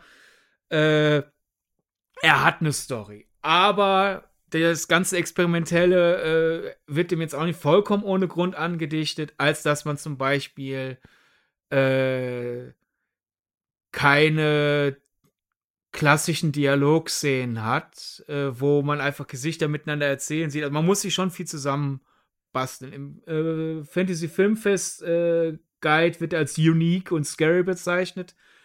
Würde ich auf jeden Fall unterschreiben. Für mich hat er auch sehr gut funktioniert. Das ist aber auch ein Film. Mein letztendlich, der wurde zwar, der US-Hype wurde auch viel durch Leute, die ihn zu Hause nachgeholt haben, befeuert, aber ich finde, es ist ein Film, der stark vom Kino profitiert weil man, wenn man sich an Kinoetikette hält, ja gezwungen ist, die ganze Zeit auf die Leinwand zu schauen und sonst nichts zu machen. Also ist ein Film, wo ich fürchte, wenn Leute hören, das ist ein guter Horrorfilm, ach, ich hole ihn mal zu Hause nach, wenn die Verführung des Handys da ist oder ja. dass ich mach mal kurz Pause und gehe in die Küche, wird der sehr viel Zauber verlieren und auch einfach durch den kleineren Bildschirm. Denn letzten Endes die Anführungszeichen Story von Skinnamarink, die man sich so zusammenreimen kann, ist, ich sehe nur den Anfang kurz ein bisschen nach. Wir haben zwei Kinder und relativ zu Beginn äh, hört man ein Telefonat vom Vater. Eins der Kinder ist die Treppe runtergefallen, hat sich aber nichts Schlimmes gemacht. Äh, äh, alles halb so wild. Und ja, dann bricht die Nacht herein und ähm, Kinder schauen Fernsehen, gehen ein bisschen durch, durch die, durch die, durch, durchs Haus und denkt sich irgendwann, sag mal, wo ist unser Vater eigentlich? Äh, sind wir jetzt hier ganz alleine? Und dann geht's halt los mit diesem, ich schau die Decke hoch und Dinge verformen sich und ich suche Dinge und äh, alles sieht irgendwie harmlos aus, aber halt so lange harmlos und ich, weil wir sind quasi in der Perspektive der Kinder. Ich habe hab jetzt schon irgendwie ein bisschen Angst, was ist denn jetzt hier los? Und dann sehen die Dinge irgendwann nicht nur komisch aus, sondern es passieren auch komische Dinge. Und der lässt viel Interpretationsspielraum. Passieren übernatürliche Dinge oder ist der Film wirklich die verfilmte Kinderwahrnehmung in einer Nacht, in der man Angst hat und es passieren nicht schlimme Dinge, aber wir bekommen die schlimmen Dinge, die sich das Kind einbildet, quasi verfilmt. Äh, oder mein Interpretationsansatz ist, dass das eine verschobene Erinnerung an eine äh, gewalttätige Kindheit ist, dass die Eltern den Kindern vielleicht Dinge antun, dass die Kinder das so verarbeiten, indem sie dann halt diese Erinnerung ein bisschen verschieben, verkürzen und sich Monster hinein vorstellen, weil als Kind kann ich doch, das können doch nicht meine Eltern sein, die mir das antun. Und es ist sehr impressionistisch. Du hast, siehst halt wirklich das auf so, auf, auf der Augen, auf dem, auf dem Blickwinkel von vierjährigen Kindern. Du hast ein auf Super 8 gemachtes Bild. Du hast einen sehr knarzenden Sound. Ein Kunstgriff, wo ich anfangs erst dachte, das, das macht mir jetzt die Illusion ein bisschen kaputt, aber dann klug war, du hast halt diesen, diesen kaputten, knarzenden Sound und manchmal verstehst du Dinge gut, sie sind trotzdem untertitelt. Manchmal sind Dinge sehr leise, aber klar, weiter untertitelt. Manchmal sind Dinge unklar und nicht untertitelt. Und so war es halt einfach, was sollen jetzt die Untertitel? Also, mm. ich bin doch jetzt in der Wahrnehmung eines müden Kindes, das Angst hat. Ich habe mir als Kind nie eingebildet, Untertitel auf einmal zu sehen. Aber weil es halt die Storybruchstücke gibt und du immer dieses, ich schaue in die Schatten und ist das Gekröse, das ich jetzt sehe, einfach nur der Super 8 Filter oder kommt da gleich ein Monster? Oder sind da jetzt Hinweise was, für die Story und so? Und wenn dann ja irgendwann die Untertitel kommen, du nervös wirst, du, ach, gleich springt da. Also irgendwann muss hier doch mal was Schlimmes passieren. Ich bin doch in einem Horrorfilm.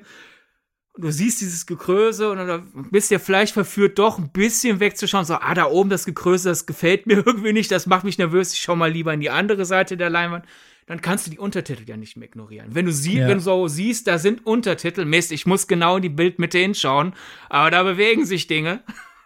Also, mich hat er total abgeholt, aber ja, man muss sich komplett auf den einlassen, man darf keine Ablenkung haben, äh, die die aus dieser ganzen Stimmung rausholen kann.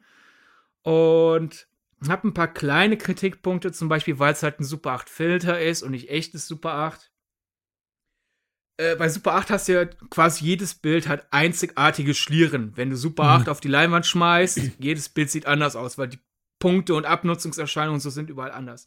Hier bei ja. Skinner Marink, da hat sich der äh, Regisseur Kyle Edward Ball gefühlt drei äh, Super 8 Filter rausgeholt aus irgendeinem äh, Postproduktionsprogramm und die hat geloopt. Und im Fe äh, äh Kollegin Antje hat den ja äh, sich zu Hause angeschaut. Ähm, ihr ist das nicht aufgefallen, war auf einem kleinen Bildschirm. Achtest du vielleicht nicht ganz so, aber für mich war es wirklich so, ich starr da so halt auf eine Wand und sehe da drüber das Gekröse oder ich starr auf einen Teppich und merke halt irgendwann so die Art und Weise, wie jetzt diese Schlieren sich bewegen. Das sehe ich jetzt gerade zum 30. Mal hintereinander das ist nur ein Filter. Und das war, war, dann eher ein bisschen monoton. Ich war da ein bisschen aus der Illusion raus, weil ich halt einfach auf einmal über die Art und Weise nachgedacht habe, wie der Film gemacht wird. Und ja. da hätte ich es schöner gefunden, wenn es schon nicht auf Super 8 gedreht wird, muss ja nicht. Aber dann wenigstens äh, bisschen mehr Abwechslung mit den Filtern, so dass ich halt immer noch drin bleibe in diesen, jedes Bild bewegt sich anders und dadurch ist ja die Nervosität größer.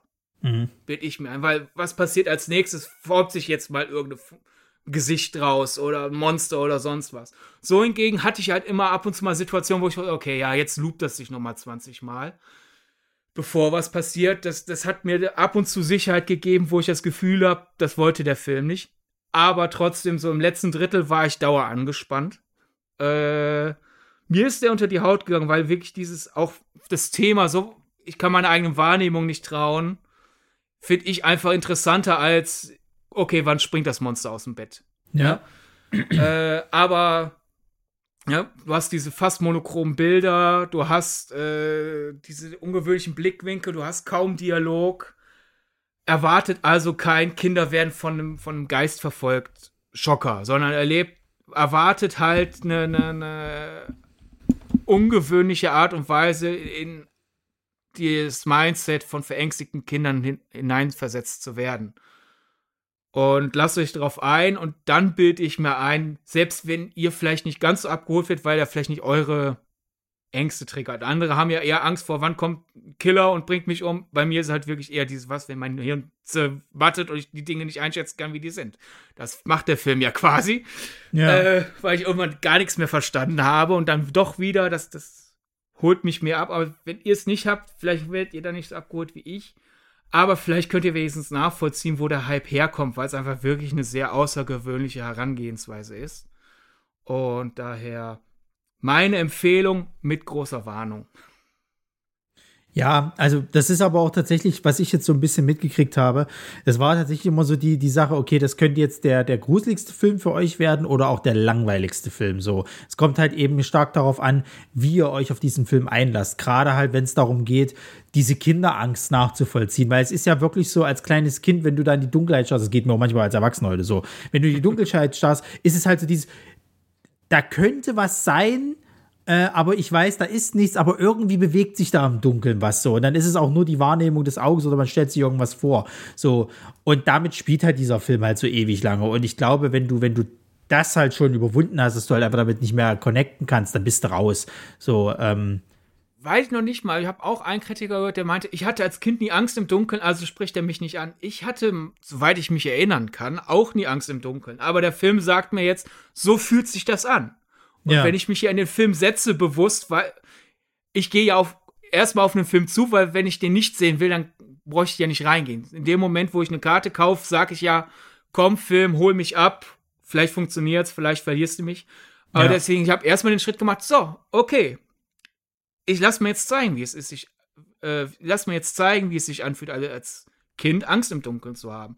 Und auch wenn ich halt diese Connection nicht hatte, stimmt, so hat es sich angefühlt, Angst im Dunkeln zu haben, konnte ich mir jetzt sagen, ah, so fühlt es sich wahrscheinlich an, Angst im Dunkeln zu haben. Und ich habe auch über andere Situationen dann nachgedacht, selbst wenn ich halt nicht diese Angst im Dunkeln Angst hatte, halt zum Beispiel halt einfach, dass die Kinder ja irgendwann sich fragen, wo die Eltern sind und so. Und da habe ich halt über, über Situationen nachgedacht. Es gab äh, mal einen Moment. Ich hatte jetzt auch nie, also ich habe von so vielen gehört, jetzt eine der weit am meisten, am meisten verbreiteten Ängste von Kindern, äh, dass ihre Eltern für immer verschwinden. Mhm. Dass sie irgendwie aufwachen, oh, was, was meine Eltern nie wiederkommen. Das hatte ich irgendwie auch nie. Aber dennoch einfach dieses, hä? Die Eltern sollten doch jetzt da sein. Moment hatte ich, gab nicht einmal. Das, das in, in einer Post-Corona-Zeit klingt das auf einmal viel mehr relatable. Meine Eltern hatten vergessen, Klopapier zu kaufen. Es gab nichts mehr. Und es hieß irgendwann, Sidney, wir holen jetzt neues Klopapier, wir sind maximal eine Stunde weg, geh in der Stunde nicht aufs Klo. Ich war, keine Ahnung, glaub Kindergartenalter oder so. Mhm. So, ich so, okay, eine Stunde nicht aufs Klo schaffe ich. Wie es natürlich ist, ne? Denk bloß nicht an einen rosa Elefanten. Denkst, das ist ein rosa Elefant? Geh bloß nicht aufs Klo. Mist, ich merke, aber ich muss gerade. Und dann so versucht wegzudrücken. So, ah, komm, ich schaff das noch eine Stunde. 40 Minuten vergangen, 50 Minuten vergangen. Mist, ich muss. Aber sind ja nur noch 10 Minuten, dann kommen die. Bin aufs Klo gegangen. Gab kein Klopapier. Ja, geil, komm jetzt 10 Minuten. Ich warte jetzt auf dem Klo.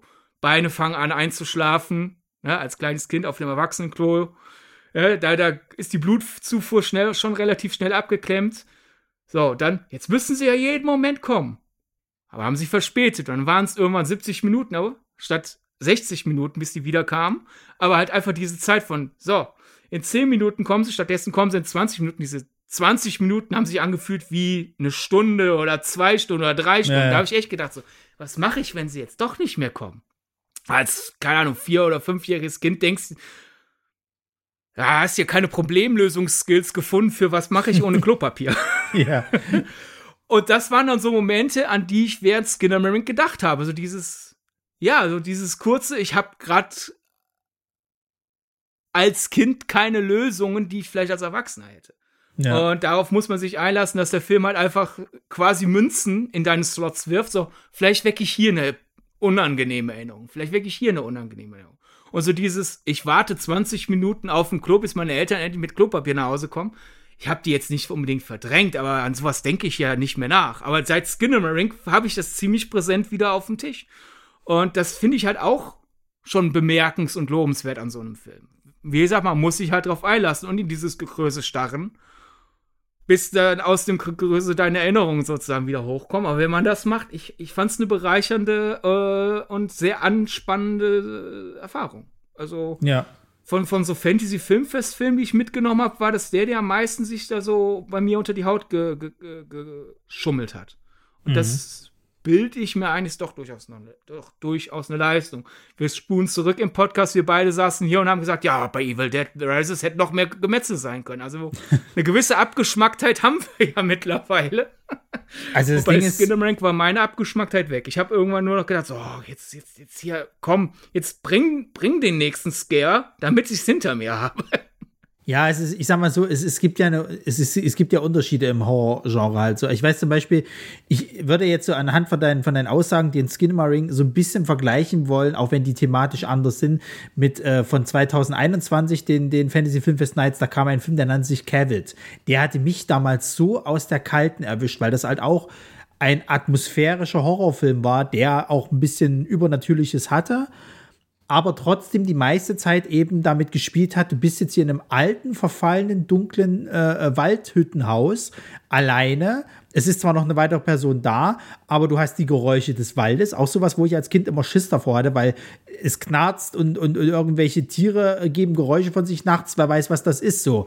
Ähm, und wer schon mal ein, ein äh, Fuchs in der Nacht heulen hören hat oder jaulen hören hat, der äh, hat, der hat äh, sich noch nie gegruselt sozusagen, weil die Viecher klingen wirklich grauenhaft. Ähm, und so, so ging mir das halt damals halt. Ich weiß damals, äh, André hatte damals auch zu mir gesagt, ja gut, da war, war, war, hat Spaß gemacht und so weiter, aber ist okay. Und ich war damals, ich, ich, ich konnte nicht mehr sozusagen. Also es gibt dann wirklich so Szenen da drin, wo ich, wo ich wirklich richtig schweißnass Angst hatte halt einfach, also schweißnasse Hände so. Und ähm, so glaube ich, ist der Skinnamarink für, für viele Leute heutzutage auch, weil du diese Urangst des, in dem Dunkeln könnte irgendwas sein, aber du weißt nicht, was da ist, aber du bist jetzt verdammt dazu, hier zu bleiben mit diesem eventuell irgendwas und kommst nicht aus dieser Situation raus. So, entweder es holt dich, entweder es holt dich nicht und eigentlich willst du endlich, jetzt zeig dich bitte, damit ich endlich weiß, was da ist, sozusagen, damit ich endlich diese Angst hinter mir habe, sozusagen. aber es will halt eben nicht so. Und das ist es, glaube ich, halt einfach. Und durch diese sehr stark reduzierte Story und halt wirklich wortwörtlich Blickwinkel der Kinder einnehmen, kommt dann noch hinzu, weniger halt als einfach nur, wann kommt denn mal was aus dem, aus dem Schatten, ne, sondern halt wirklich auch einfach dieses, was bedeutet das alles? Ja. Und auch da wieder ist es halt klar, manche sagen, äh, das ist jetzt so ein bedeutungsschwangerer Kunstshishi, dann wird, wird der Film auch nicht funktionieren, wenn man sich irgendwie darauf einlässt. Hatte ich halt wirklich auf zwei Ebenen dieses, was bedeutet das. Einerseits ein bisschen das interpretieren, was will mir der Künstler sagen, was will ich daraus machen? Aber halt auch wirklich einfach Story-intern. Ich meine, es gibt ja öfter mal so diese, nennen wir es jetzt einfach mal Haunted House Horror, auch wenn man das bei Skin and Rank ja, wie gesagt, vielleicht nicht draufpacken sollte, aber der Einfachheit halber machen wir das. Wenn du normalen Haunted House Horror schaust, dann weißt du ja trotzdem als Zuschauer, die sind jetzt in einem verfluchten Haus. Die Frage ist jetzt höchstens, warum verflucht? Ist es schon wieder irgendein Friedhof, auf dem gebaut wurde? Mhm. Oder hat der Vorbesitzer äh, wen umgebracht und das, der Geist von dem Opfer lungert da noch rum oder was ist es? Und bei Skinner Mink war es wirklich so dieses, was ist jetzt das Problem mit den Kindern? Äh, also, sind die Eltern wirklich weg? Oder weil ich ja auf diese These gegangen bin, hey, vielleicht ist das so eine gewalttätige Familie. Stellen Sie sich jetzt vor, dass die Eltern weg sind, sie verstecken sich vor den Eltern und so kommt die Leugnung her?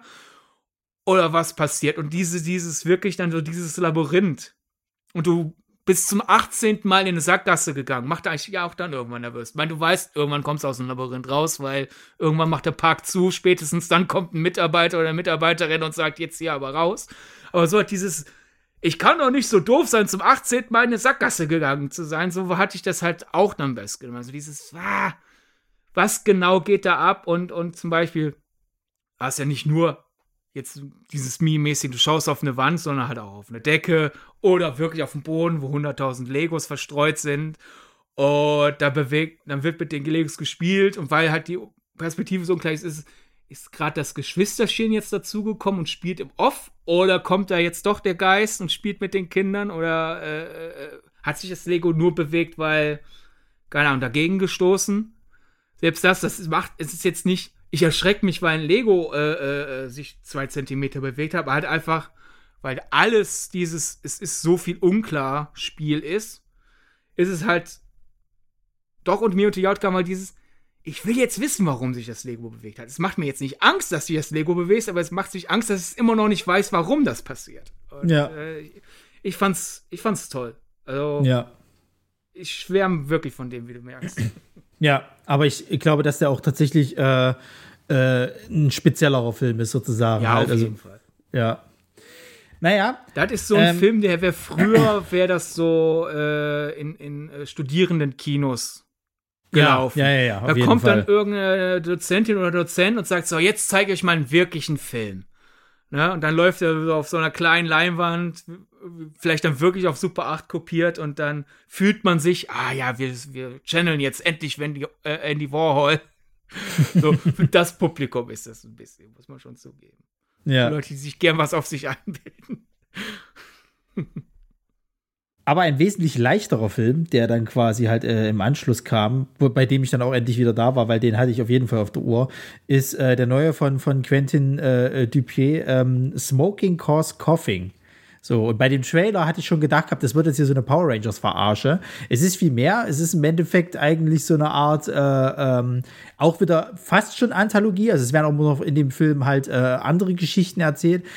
Aber so lustig mit so diesem schön typischen französischen trockenen Humor. Ich liebe es.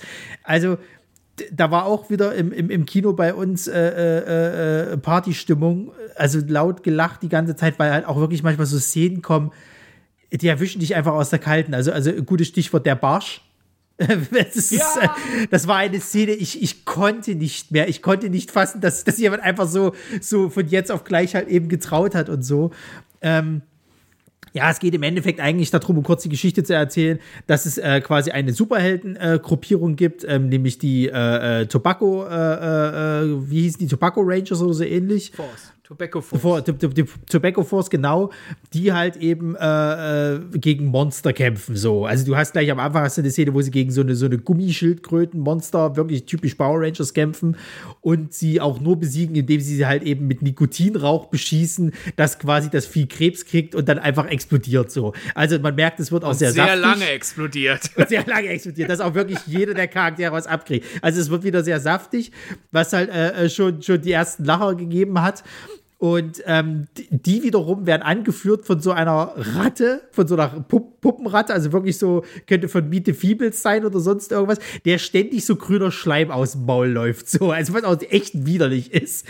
Und ähm, dieser, dieser äh, Anführer sagt halt zu denen, ja, äh, ihr seid aber irgendwie nicht so richtig ähm, alle äh, äh, auf, auf, also mit euren Gedanken beisammen und so, ihr müsst euch mal finden, ihr müsst mal einen Trip zusammen machen und mal ein bisschen runterkommen. So eine qua- quasi so eine Art Teambuilding-Maßnahme.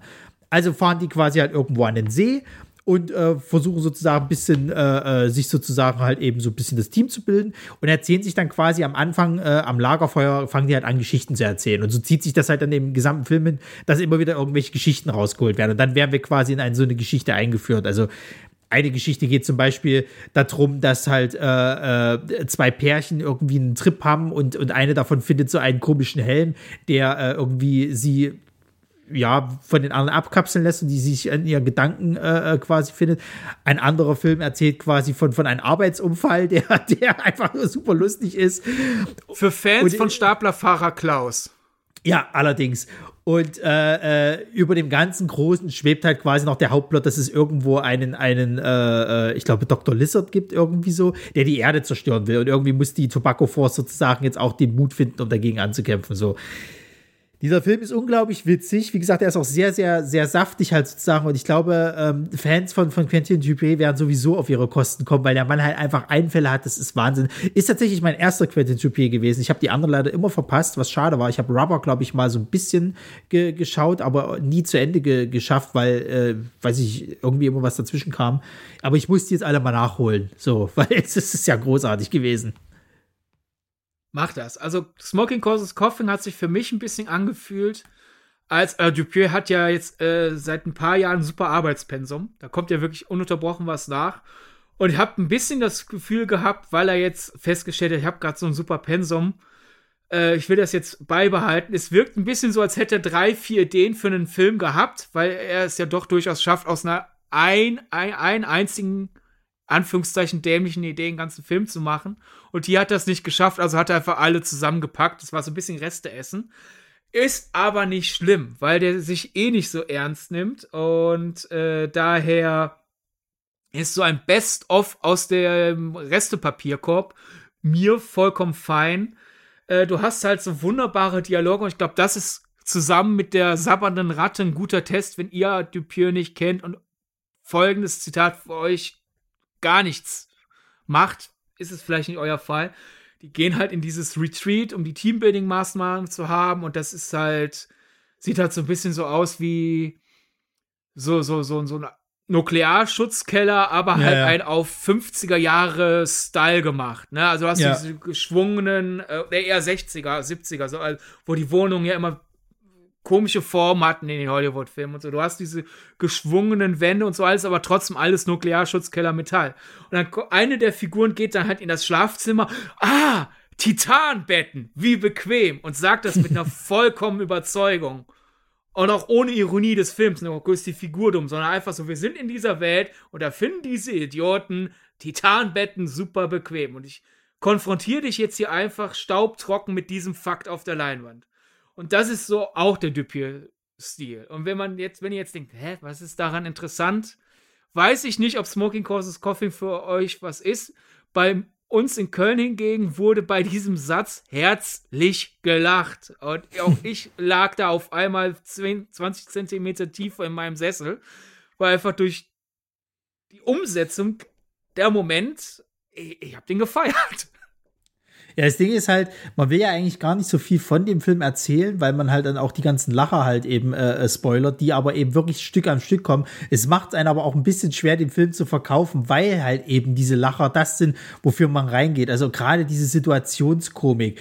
Ähm, das passiert noch relativ am Anfang zum Beispiel. Die haben so einen kleinen Hilfsroboter. Also wenn man wirklich wer Power Rangers kennt, da gab es ja auch diesen, diesen, diesen Roboter. Und hier ist es halt so ein kleiner fahrbarer Roboter, Roboter, der dann irgendwie die, die Aufgabe hat, die die ganze Zeit sozusagen halt eben zu unterstützen. Aber du merkst schon, irgendwie ist der trocken, der ist irgendwie nicht so zugänglich und so weiter und so fort. Und als sie an dem See ankommen, fährt der kleine Roboter halt eben zum Steg und fährt halt weiter. So, die gucken alle so hinterher und fragen, was, was macht er so? Und fährt dann halt einfach ins Wasser. So und taucht auch nicht mehr wieder auf. Und er, was soll das jetzt und so weiter und so fort. Und dann kriegen die von dieser, von dieser radioaktiv verseuchten Ratte, also von ihrem Anführer mitgeteilt, ja, er war dazu programmiert, dann halt eben Selbstmord zu begehen. Das wird halt so trocken nebenbei einfach so rausgehauen im Endeffekt. Und solche Situationskomik passiert halt die ganze Zeit. Also auch, dass dann irgendwann einfach mal Figuren dazukommen, die eigentlich in dieser Welt, äh, äh ich sag mal so, also zu, zu, zu, jung noch dafür sind, sozusagen, als das, was gerade da passiert, sozusagen. Oder auch, dass, dass die Charaktere äh, äh, an sich sozusagen einfach teilweise verkleppte Sexualität haben, teilweise irgendwie alles runterspielen, äh, was ist, teilweise irgendwie äh, Arschlöcher sind, die sich aber so gar nicht wahrnehmen. Ähm, und das sind aber eben die Helden, die unsere Welt retten sollen und auch völlig mit dieser Situation überfordert sind, wenn es dann um das Weltretten geht.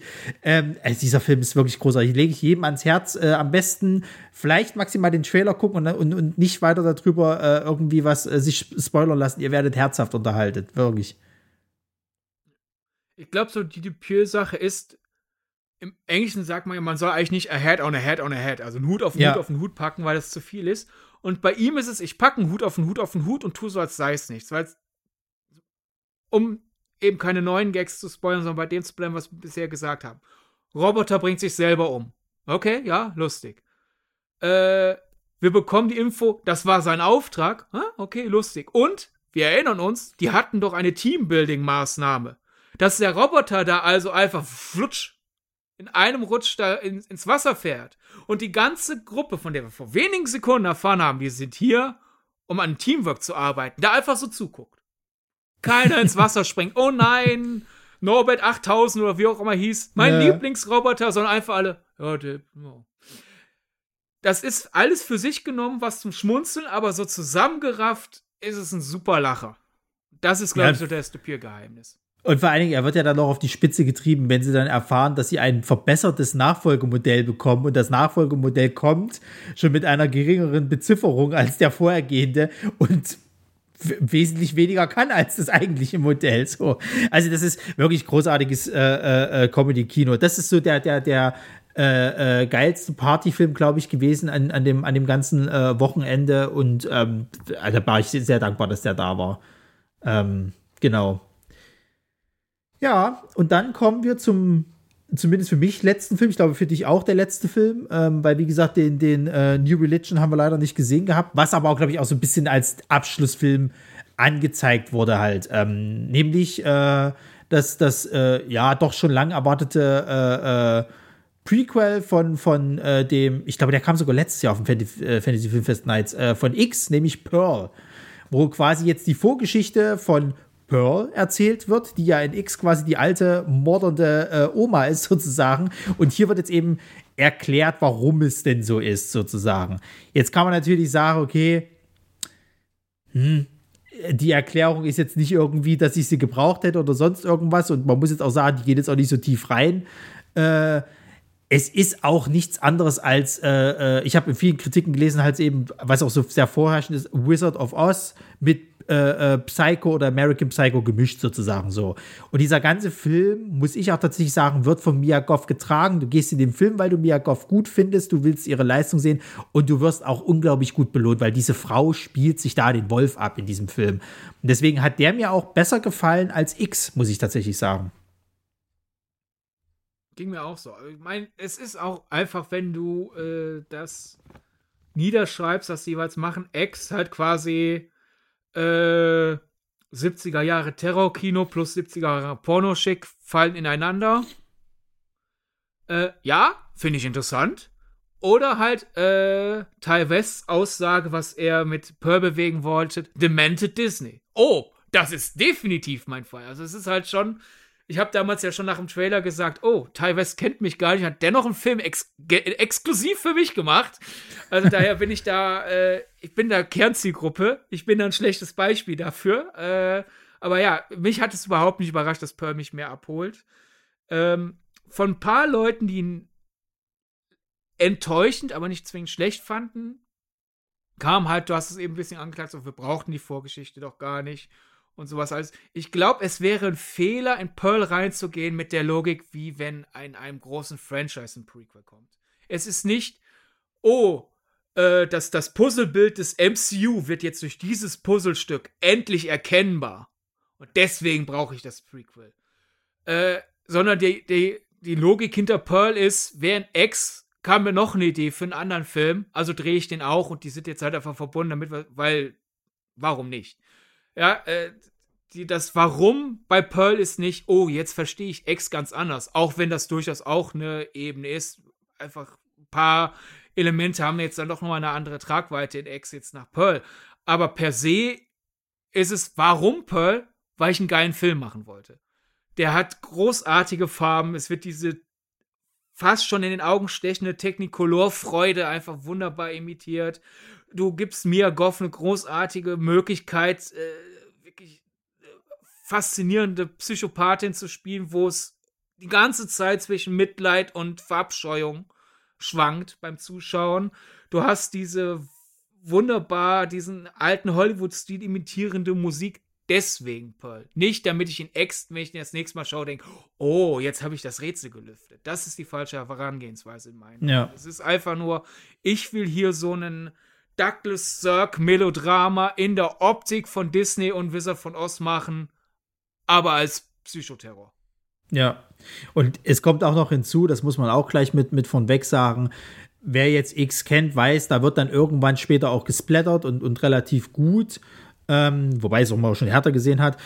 Aber hier ist es nicht so. So, es geht dann recht zum, zum Ende des Films, äh, also es dauert echt lange, bis da wirklich was passiert, geht es dann in die Richtung, ich sag mal Splatter, aber der ist auch relativ harmlos. So, es gibt eine Szene, die ein bisschen heftiger ist, sozusagen, wo ich auch sagen muss, da fand ich die, die, äh, die Arbeit mit, mit, mit Puppen oder mit Practical Effects großartig. Also, das, das äh, äh habe ich selten jetzt äh, gesehen gehabt in letzter Zeit.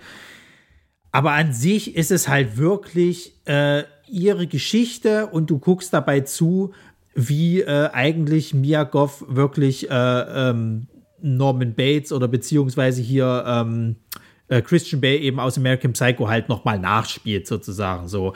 Und du gehst auch nur für ihre Performance da rein, so, weil, weil, weil, äh, also von diesem, wie du schon sagst, von diesem, du hast Mitleid mit ihr bis hin zu, um Gottes Willen, die hat absoluten Knall.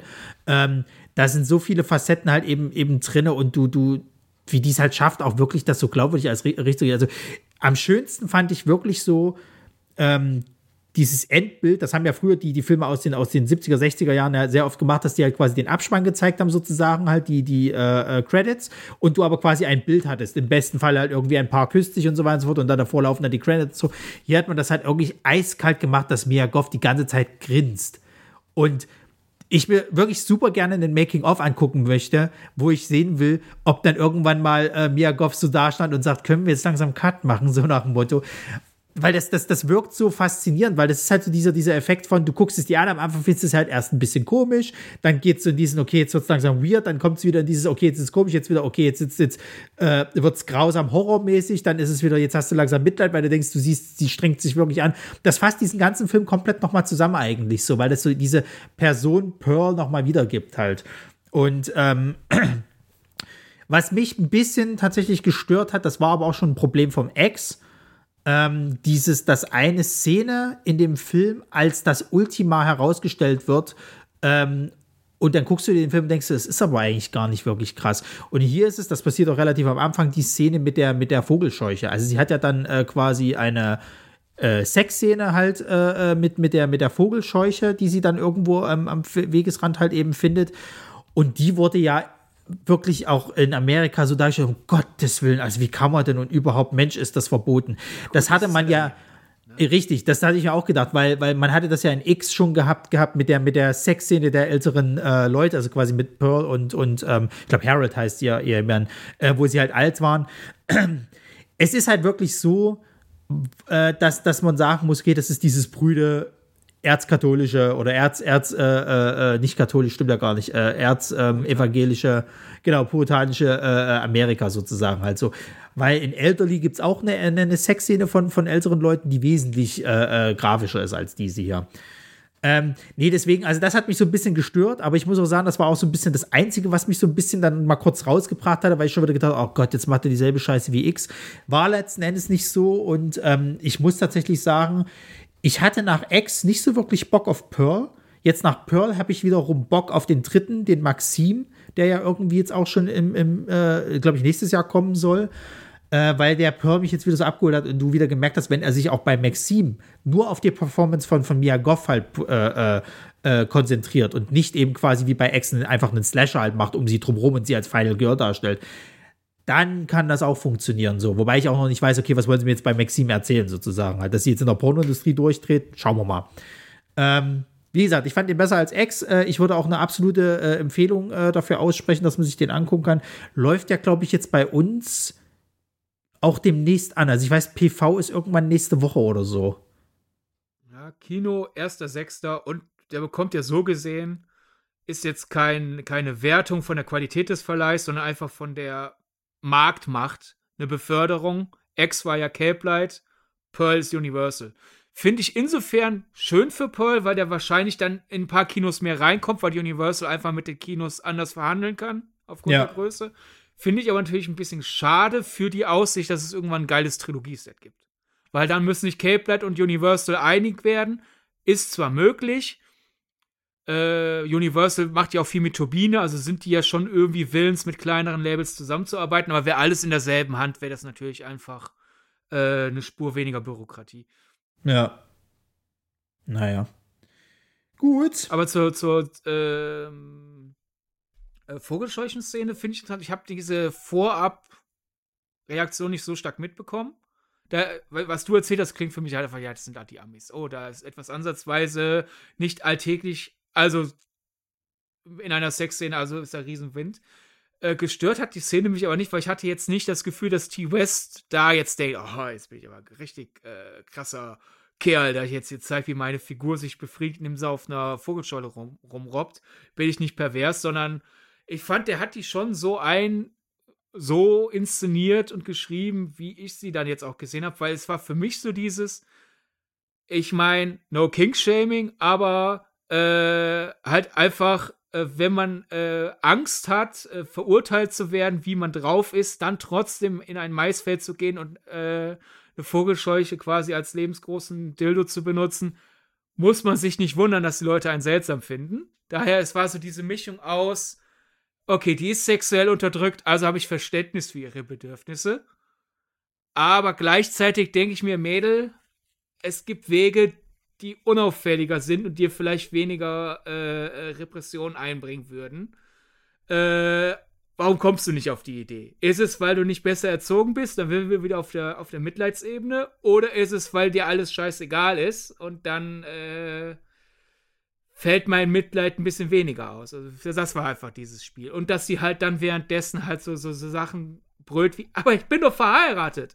Und so, so dieses, du bist gerade ein bisschen zu sehr in deinem Rollenspiel mit deinem Sexspielzeug drin. Also ich fand das alles sehr faszinierend gespielt und äh, es hat ein bisschen Humor drin, aber gleichzeitig äh, auch ganz andere Palette der Gefühle und das trifft ja eigentlich auf den ganzen Film zu. Also daher, äh, ich bin, bin da total hin und weg. Ich mochte auch die äh, diesen, diesen Kladderadatsch an, e an Zeitebenen. Also X spielt in den 70ern und imitiert Filme aus den 70ern. Pearl spielt 1918, geht aber, was die Filme angeht, die da referenziert werden und imitiert werden, bis in die 50er hinein. Und ich glaube, da wird es Leute geben, die finden das dann inkonsequent, aber ich fand das irgendwie so als Fiebertraum des, ja, ja, goldenes Hollywood. War doch alles dasselbe äh, hat es wieder zu, zu Pearl gepasst, die ja auch irgendwie mental so durch die Jahrzehnte reist und in einem anderen Jahrzehnt wir ihr Leben vielleicht anders verlaufen, aber sie steckt halt 1918 fest.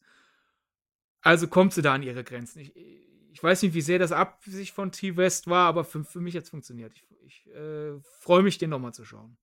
Ja, also ich finde tatsächlich auch, dass, dass, dass wenn man mal noch mal ein bisschen mehr darüber nachdenkt, der diesen, diesen Charakter Pearl, sowohl dann in X halt auch, äh, äh in dieser, in dieser Sexszene quasi halt eben von, von ihr und ihrem, ihrem Ehemann im fortgeschrittenen Alter, dass das nochmal äh, äh, so ein bisschen zeigt, weil sie wird ja, sie wird ja jetzt bei Pearl auch an die ersten pornografischen Filme rangeführt, so.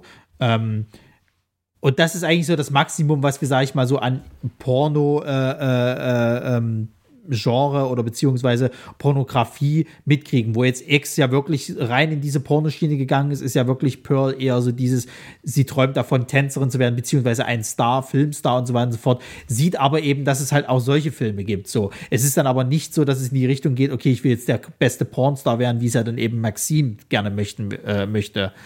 Und ähm, darum wiederum, aber dass dieses Unterschwellige halt ihr Mann ist im Krieg, so, der ist, ist an der Front, keine Sau weiß, ob er wiederkommt und so weiter. Sie ist sexuell frustriert, unterdrückt sowieso. Ihr, ihr Elternhaus hat das Problem, dass ihr Vater ja ähm, quasi schwer krank ist, also am Rollstuhl gefesselt, der kriegt fast gar nichts mehr mit, äh, kann sich nicht bewegen, nicht sprechen und so weiter. Ihre Mutter ist herrisch, ist, ist frustriert vom Leben von allen, ist sauer auf ihre Tochter, ähm, wobei auch nie so richtig erklärt wird, warum. Also es gibt so ein paar Szenen, aber das äh, kann man jetzt als, als Erklärung nicht so ganz schmecken lassen.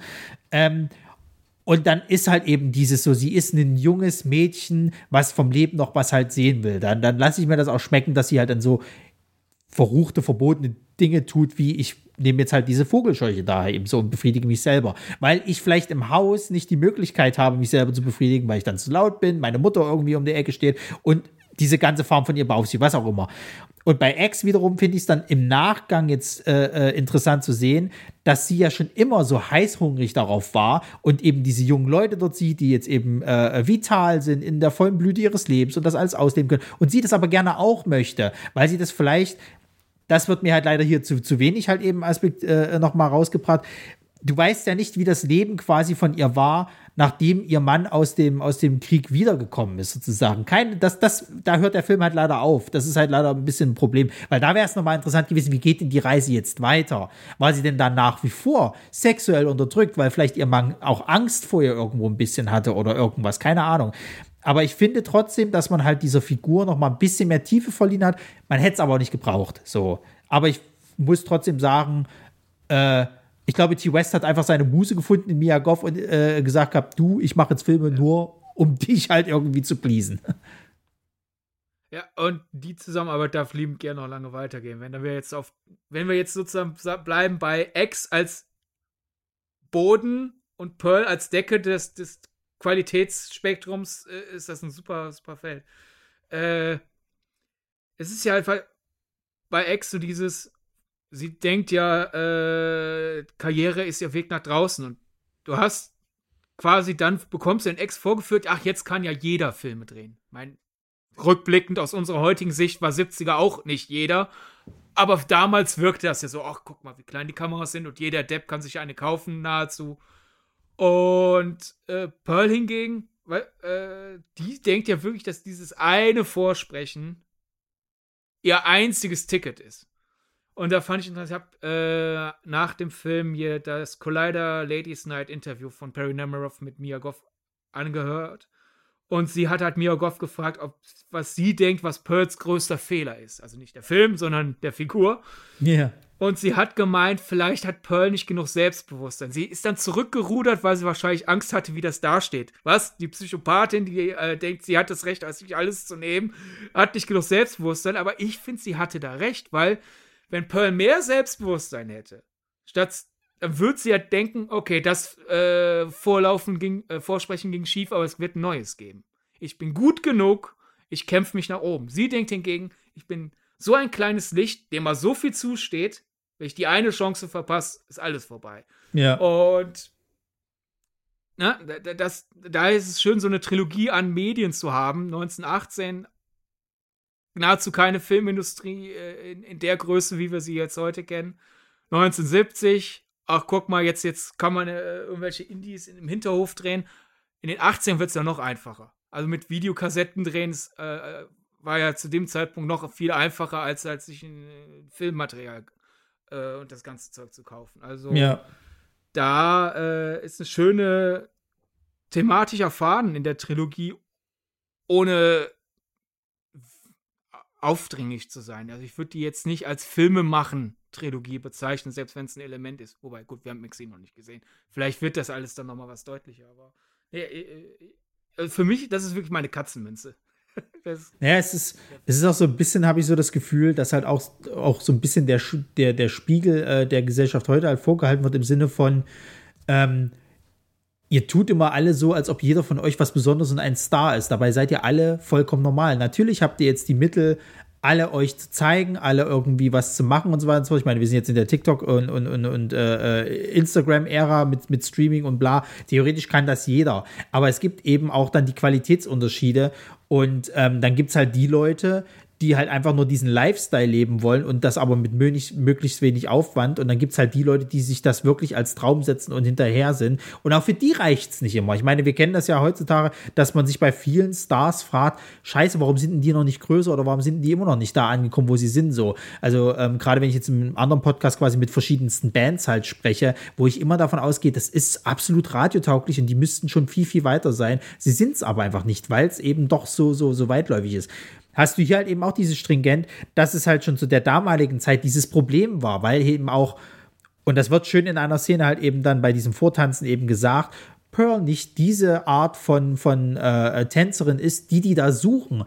Also im Endeffekt ist es dann immer ein zwischen, ja, du musst auch noch ein bisschen Glück haben, sozusagen. Wenn du eben nicht gerade das bist, was angesagt ist, sozusagen zu der Zeit, da hast du halt Pech gehabt, dann kannst du noch so talentiert halt sein, so. Und ähm, das finde ich halt interessant, weil auch das kommt ja dann jetzt später bei X halt eben zustande, wo du ja dann auch so, so Personen hast, eben wie, ähm, ach, jetzt kommt mir der Name nicht von der Wednesday-Darstellerin äh, ähm, über die Lippen. Jenna Ortega. Genau. Die ja auch selber immer so die ganze Zeit bei X so eher so, ich mache das jetzt hier nur so nebenbei so und dann aber eben so denkt, na, ich könnte das vielleicht auch, was die da können. So. Und ähm, auch da ist Allein es ja so. halt, ich mache nur nebenher so einen Film. Da wird ja die Pearl aus Pearl, ja, haha, blöder Wortwitz, liegt mir gerade auf der Zunge, wo hab ich von nicht nachgedacht, die wird ja dafür töten. Ja. Was? Ich mag einfach nur mal so einen Film. Ohne Eben. Ambition, was? Ja, und vor allen Dingen das Ding ist halt, wir sind da in der Ära, wo es halt eben diese, diese Indie-Welle gab, sozusagen halt, äh, äh, Pornografie am Aufsteigen war in Amerika und sich wahrscheinlich auch schon gut verkauft hat. Dann kommen wir dann irgendwann in die 80er, wo du halt eben sagen kannst, das ist jetzt mittlerweile auch, gibt's wie Sand am Meer, gerade durch die Videothekenkultur so. Natürlich haben auch viele dadurch halt, sag ich mal, äh, sich ein gutes Standbein, aber du warst dann irgendwann beliebig. Und das ist dann wiederum der, der, der kleine Zwischendreh von, von, von äh, X wiederum. Das Alter spielt ja bei den, bei den äh, äh, Frauen quasi in der Pornoindustrie ja nochmal ein signifikante, äh, signifikantes äh, äh, größere Rolle als jetzt zum Beispiel bei einem Mann. So, weil bei einer Frau hast du ja das Problem, dass sie halt nur eine also äh, äh, wenn man es jetzt mal ganz hart sagen will, ein Verfallsdatum hat. Weil ähm, irgendwann verfällst du in die Rolle einer MILF. Das ist bei vielen von den Darstellerinnen schon dann teilweise ab 35 so oder sogar schon ab 30. Und Vielleicht kannst du dann noch in diese, in diese, ich sag mal, Kink-Geschichte äh, gehen, äh, äh, Grannies oder sonst irgendwas, aber es gibt dann viele Studios, die dann halt einfach dich nicht mehr buchen so. Und ich bin jetzt schon gespannt, wie sie das dann halt eben verkaufen wollen, wie diese Pornoindustrie sich dann so weit baut, weil es dann so viele auch gab an, an Darstellern, dass sie halt eben dann doch vielleicht nicht die eine ist. Allein halt schon das Oh, über 30 Kink. Ja. Das zeigt ja schon die Das ist schon- verschobene Wahrnehmung. Ja, ja, das ist schon krass, aber ähm, das, also, äh, das ist dann schon wieder der Aspekt, wo ich mich bei Maxim vor allen Dingen noch, noch sehr drauf freue. Also, wie gesagt, um das abzuschließen, Pearl äh, reingehen, gucken, äh, lohnt sich auf jeden Fall. Ähm, ist auf jeden Fall nicht so splatterig, aber ich würde ihn doch tatsächlich als einen moderneren American Psycho eben mit Disney an äh, quasi halt vergleichen wollen. Und ähm, da ist der dann durchaus sehenswert. Gut, dann kommen wir mal zum Fazit, würde ich sagen. Ähm, die Fantasy Filmfest Nights 2023 fand ich hatten ein sehr, sehr starkes Line-up. Ich muss aber sagen, ich hätte mir weniger von diesen Slowburn-Filmen halt auf einer Reihe quasi halt eben äh, gewünscht, sondern ein bisschen mehr Abwechslung im Sinne von, dass man anders durchmischt sozusagen. Halt, die Filme hätte man ja alle so lassen können, aber ich hätte ganz gerne nicht einen Tag die ganze Zeit irgendwie so drei Slowburn-Filme hintereinander und dann kommt mal wieder ein Film, wo du so ein bisschen wach wirst, sondern ich hätte auch so ein bisschen besser durchgemischt, glaube ich. Wie siehst du es? Ja, kann ich, kann ich ja schlecht beurteilen, weil ich ja dafür zu wenig gesehen hatte. Äh, aber aus anderen Jahren kann ich das unterschreiben, wenn zwei, drei Slowburner hintereinander sind, äh, kippt ein bisschen die Stimmung im Saal. Äh, da vielleicht ein Auge drauf halten.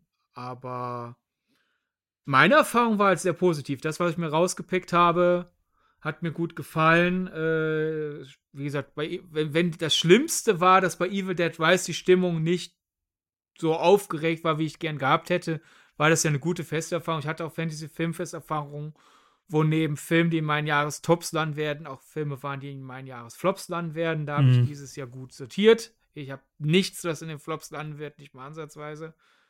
Und daher, ich, ich freue mich auf die große Version im September.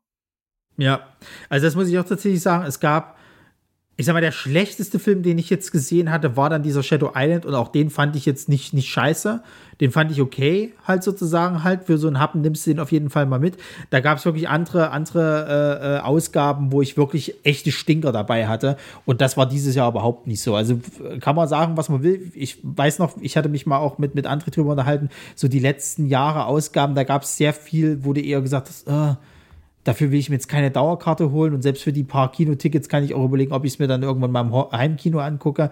Hier ist es tatsächlich so, hier hat sich die Dauerkarte voll äh, gelohnt oder auch wenn man so halt ins Kino gegangen ist, ähm, weil du hier einfach schon so, so harte Bretter wie, wie Pearl und Evil Dead Rise eben gekriegt hast und dann gleichzeitig noch so Sachen wie Sisu, wie äh, äh, Blood in, in, in äh, Gold oder wie eben auch ein, ein Skinnamarink oder eben ein Talk to Me so. Also da waren äh, äh, Filme dabei, die, die muss man auf jeden Fall auf dem Schirm haben. Und selbst Sakra noch mal auf, auf äh, der großen Leinwand zu sehen, auch wenn er teilweise sehr, sehr äh, äh, schwach ist, was die Story angeht, ist schon ein Erlebnis wert. So. Deswegen ähm, habe ich eigentlich nichts auszusetzen tatsächlich. Und ja, ich freue mich auch auf die, auf die äh, große Ausgabe. Ich bin aber mal gespannt.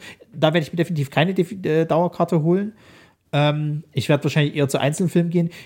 Ich muss auch tatsächlich sagen, ich könnte dir jetzt nicht aus dem Stand irgendwie erzählen, was da vielleicht gespielt wird. Also ich wüsste jetzt nicht mal, was da irgendwie so gerade aktuell groß zu dieser Zeit sein könnte, wo du vielleicht reden könntest, okay, der könnte da laufen, so nach dem Motto. Also weder aus dem asiatischen noch aus dem amerikanischen Bereich, keine Ahnung.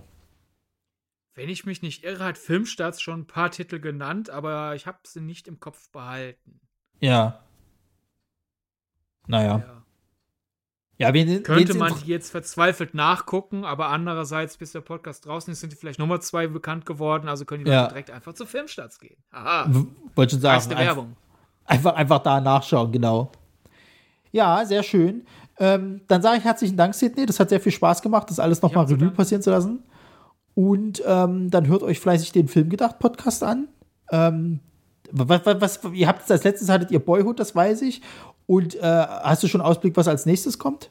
Ja, wir werden anlässlich Bo's Afraid, also wir werden auch über Bo's Afraid reden, das ist aber Standaufzeichnungstag die übernächste Folge. Äh, wir werden als nächstes anlässlich Bo's Afraid über Filme reden, die sich so anfühlen, als wären sie von einem von einer anderen Person inszeniert worden, als es faktisch der Fall ist. Weil nicht wenige haben ja nach dem Bo's Afraid Trailer gesagt, der fühlt sich an wie Charlie Kaufman. Mhm. Und da gibt es ja so einige Beispiele. Ich meine, der Klassiker schlechthin, ich kenne auch so viele FilmexpertInnen, die versehentlich ähm, die Adams Family Filme aus den 90ern Tim Burton zu schreiben. Ah ja, ja, Na? gut. Über sowas wird es gehen. So, warum, warum machen wir sowas als filmguckende Menschen, dass wir sagen, hier, der Film ist von X, aber fühlt sich an wie von Y? Äh, wie passiert sowas? Sind es nur bei Hommagen der Fall oder passiert sowas auch vielleicht versehentlich, weil Barry Sonnenwelt wird sich nicht hingesetzt haben bei, den, bei der Evans Family und gesagt haben, jetzt versuche ich wie Tim Burton zu wirken. Das wird damals nicht der Fall gewesen sein. Aber trotzdem stehen wir hier alle da und halten äh, also wie oft ich gelesen habe, Wednesday ist für Tim Burton die Rückkehr zum Adams Family Franchise. Nein. War keine Rückkehr. Und da, wir, wir wühlen uns so ein bisschen so durch diese äh, Fehlelternschaften, die wir Filmen zuschreiben. Ja. Sehr schön. Ja, wie gesagt, dann auf jeden Fall dort reinhören und ähm, ansonsten hört auch die anderen Podcasts, die wir anzubieten haben, wie die Prime Perlen, wo wir jetzt erst letztens über Brandzeichen der Hölle geredet haben. Einen äh, ja, was ist denn das eigentlich? Ein Kampffilm mit so ein bisschen übernatürlichen Quatsch. Äh, sehr viel Rassismus zu der damaligen Zeit. Wurde, glaube ich, auch wieder auf den Philippinen gedreht. Äh, einem äh, Jan Vincent äh, äh, Philipp, der quasi nicht besoffen war am Set, scheinbar. Und ähm, unserem allerliebsten äh, Sergeant aus Full Metal Jacket, ähm, wie heißt er gleich? Arne irgendwas. Ernie, Ernie, Ernie Hudson. Blödsinn, die Arne. Ich komme auf Arne. So ein Quatsch. Ähm, und ansonsten äh, noch Dangerously Loud äh, ans Herz gelegt. Ähm, die letzte Ausgabe war über das Impericon Festival 2023. Jetzt am Sonntag rede ich mit äh, der Band Chasing Dreams. Da kommt die Ausgabe dann auch hoffentlich am Montag, wenn ich das alles mit dem Schnitt schaffe. Ja, und ansonsten äh, habt äh, noch eine schöne Woche, ein schönes Wochenende und dann hören wir uns beim nächsten Mal. Tschüss. Ciao, ciao.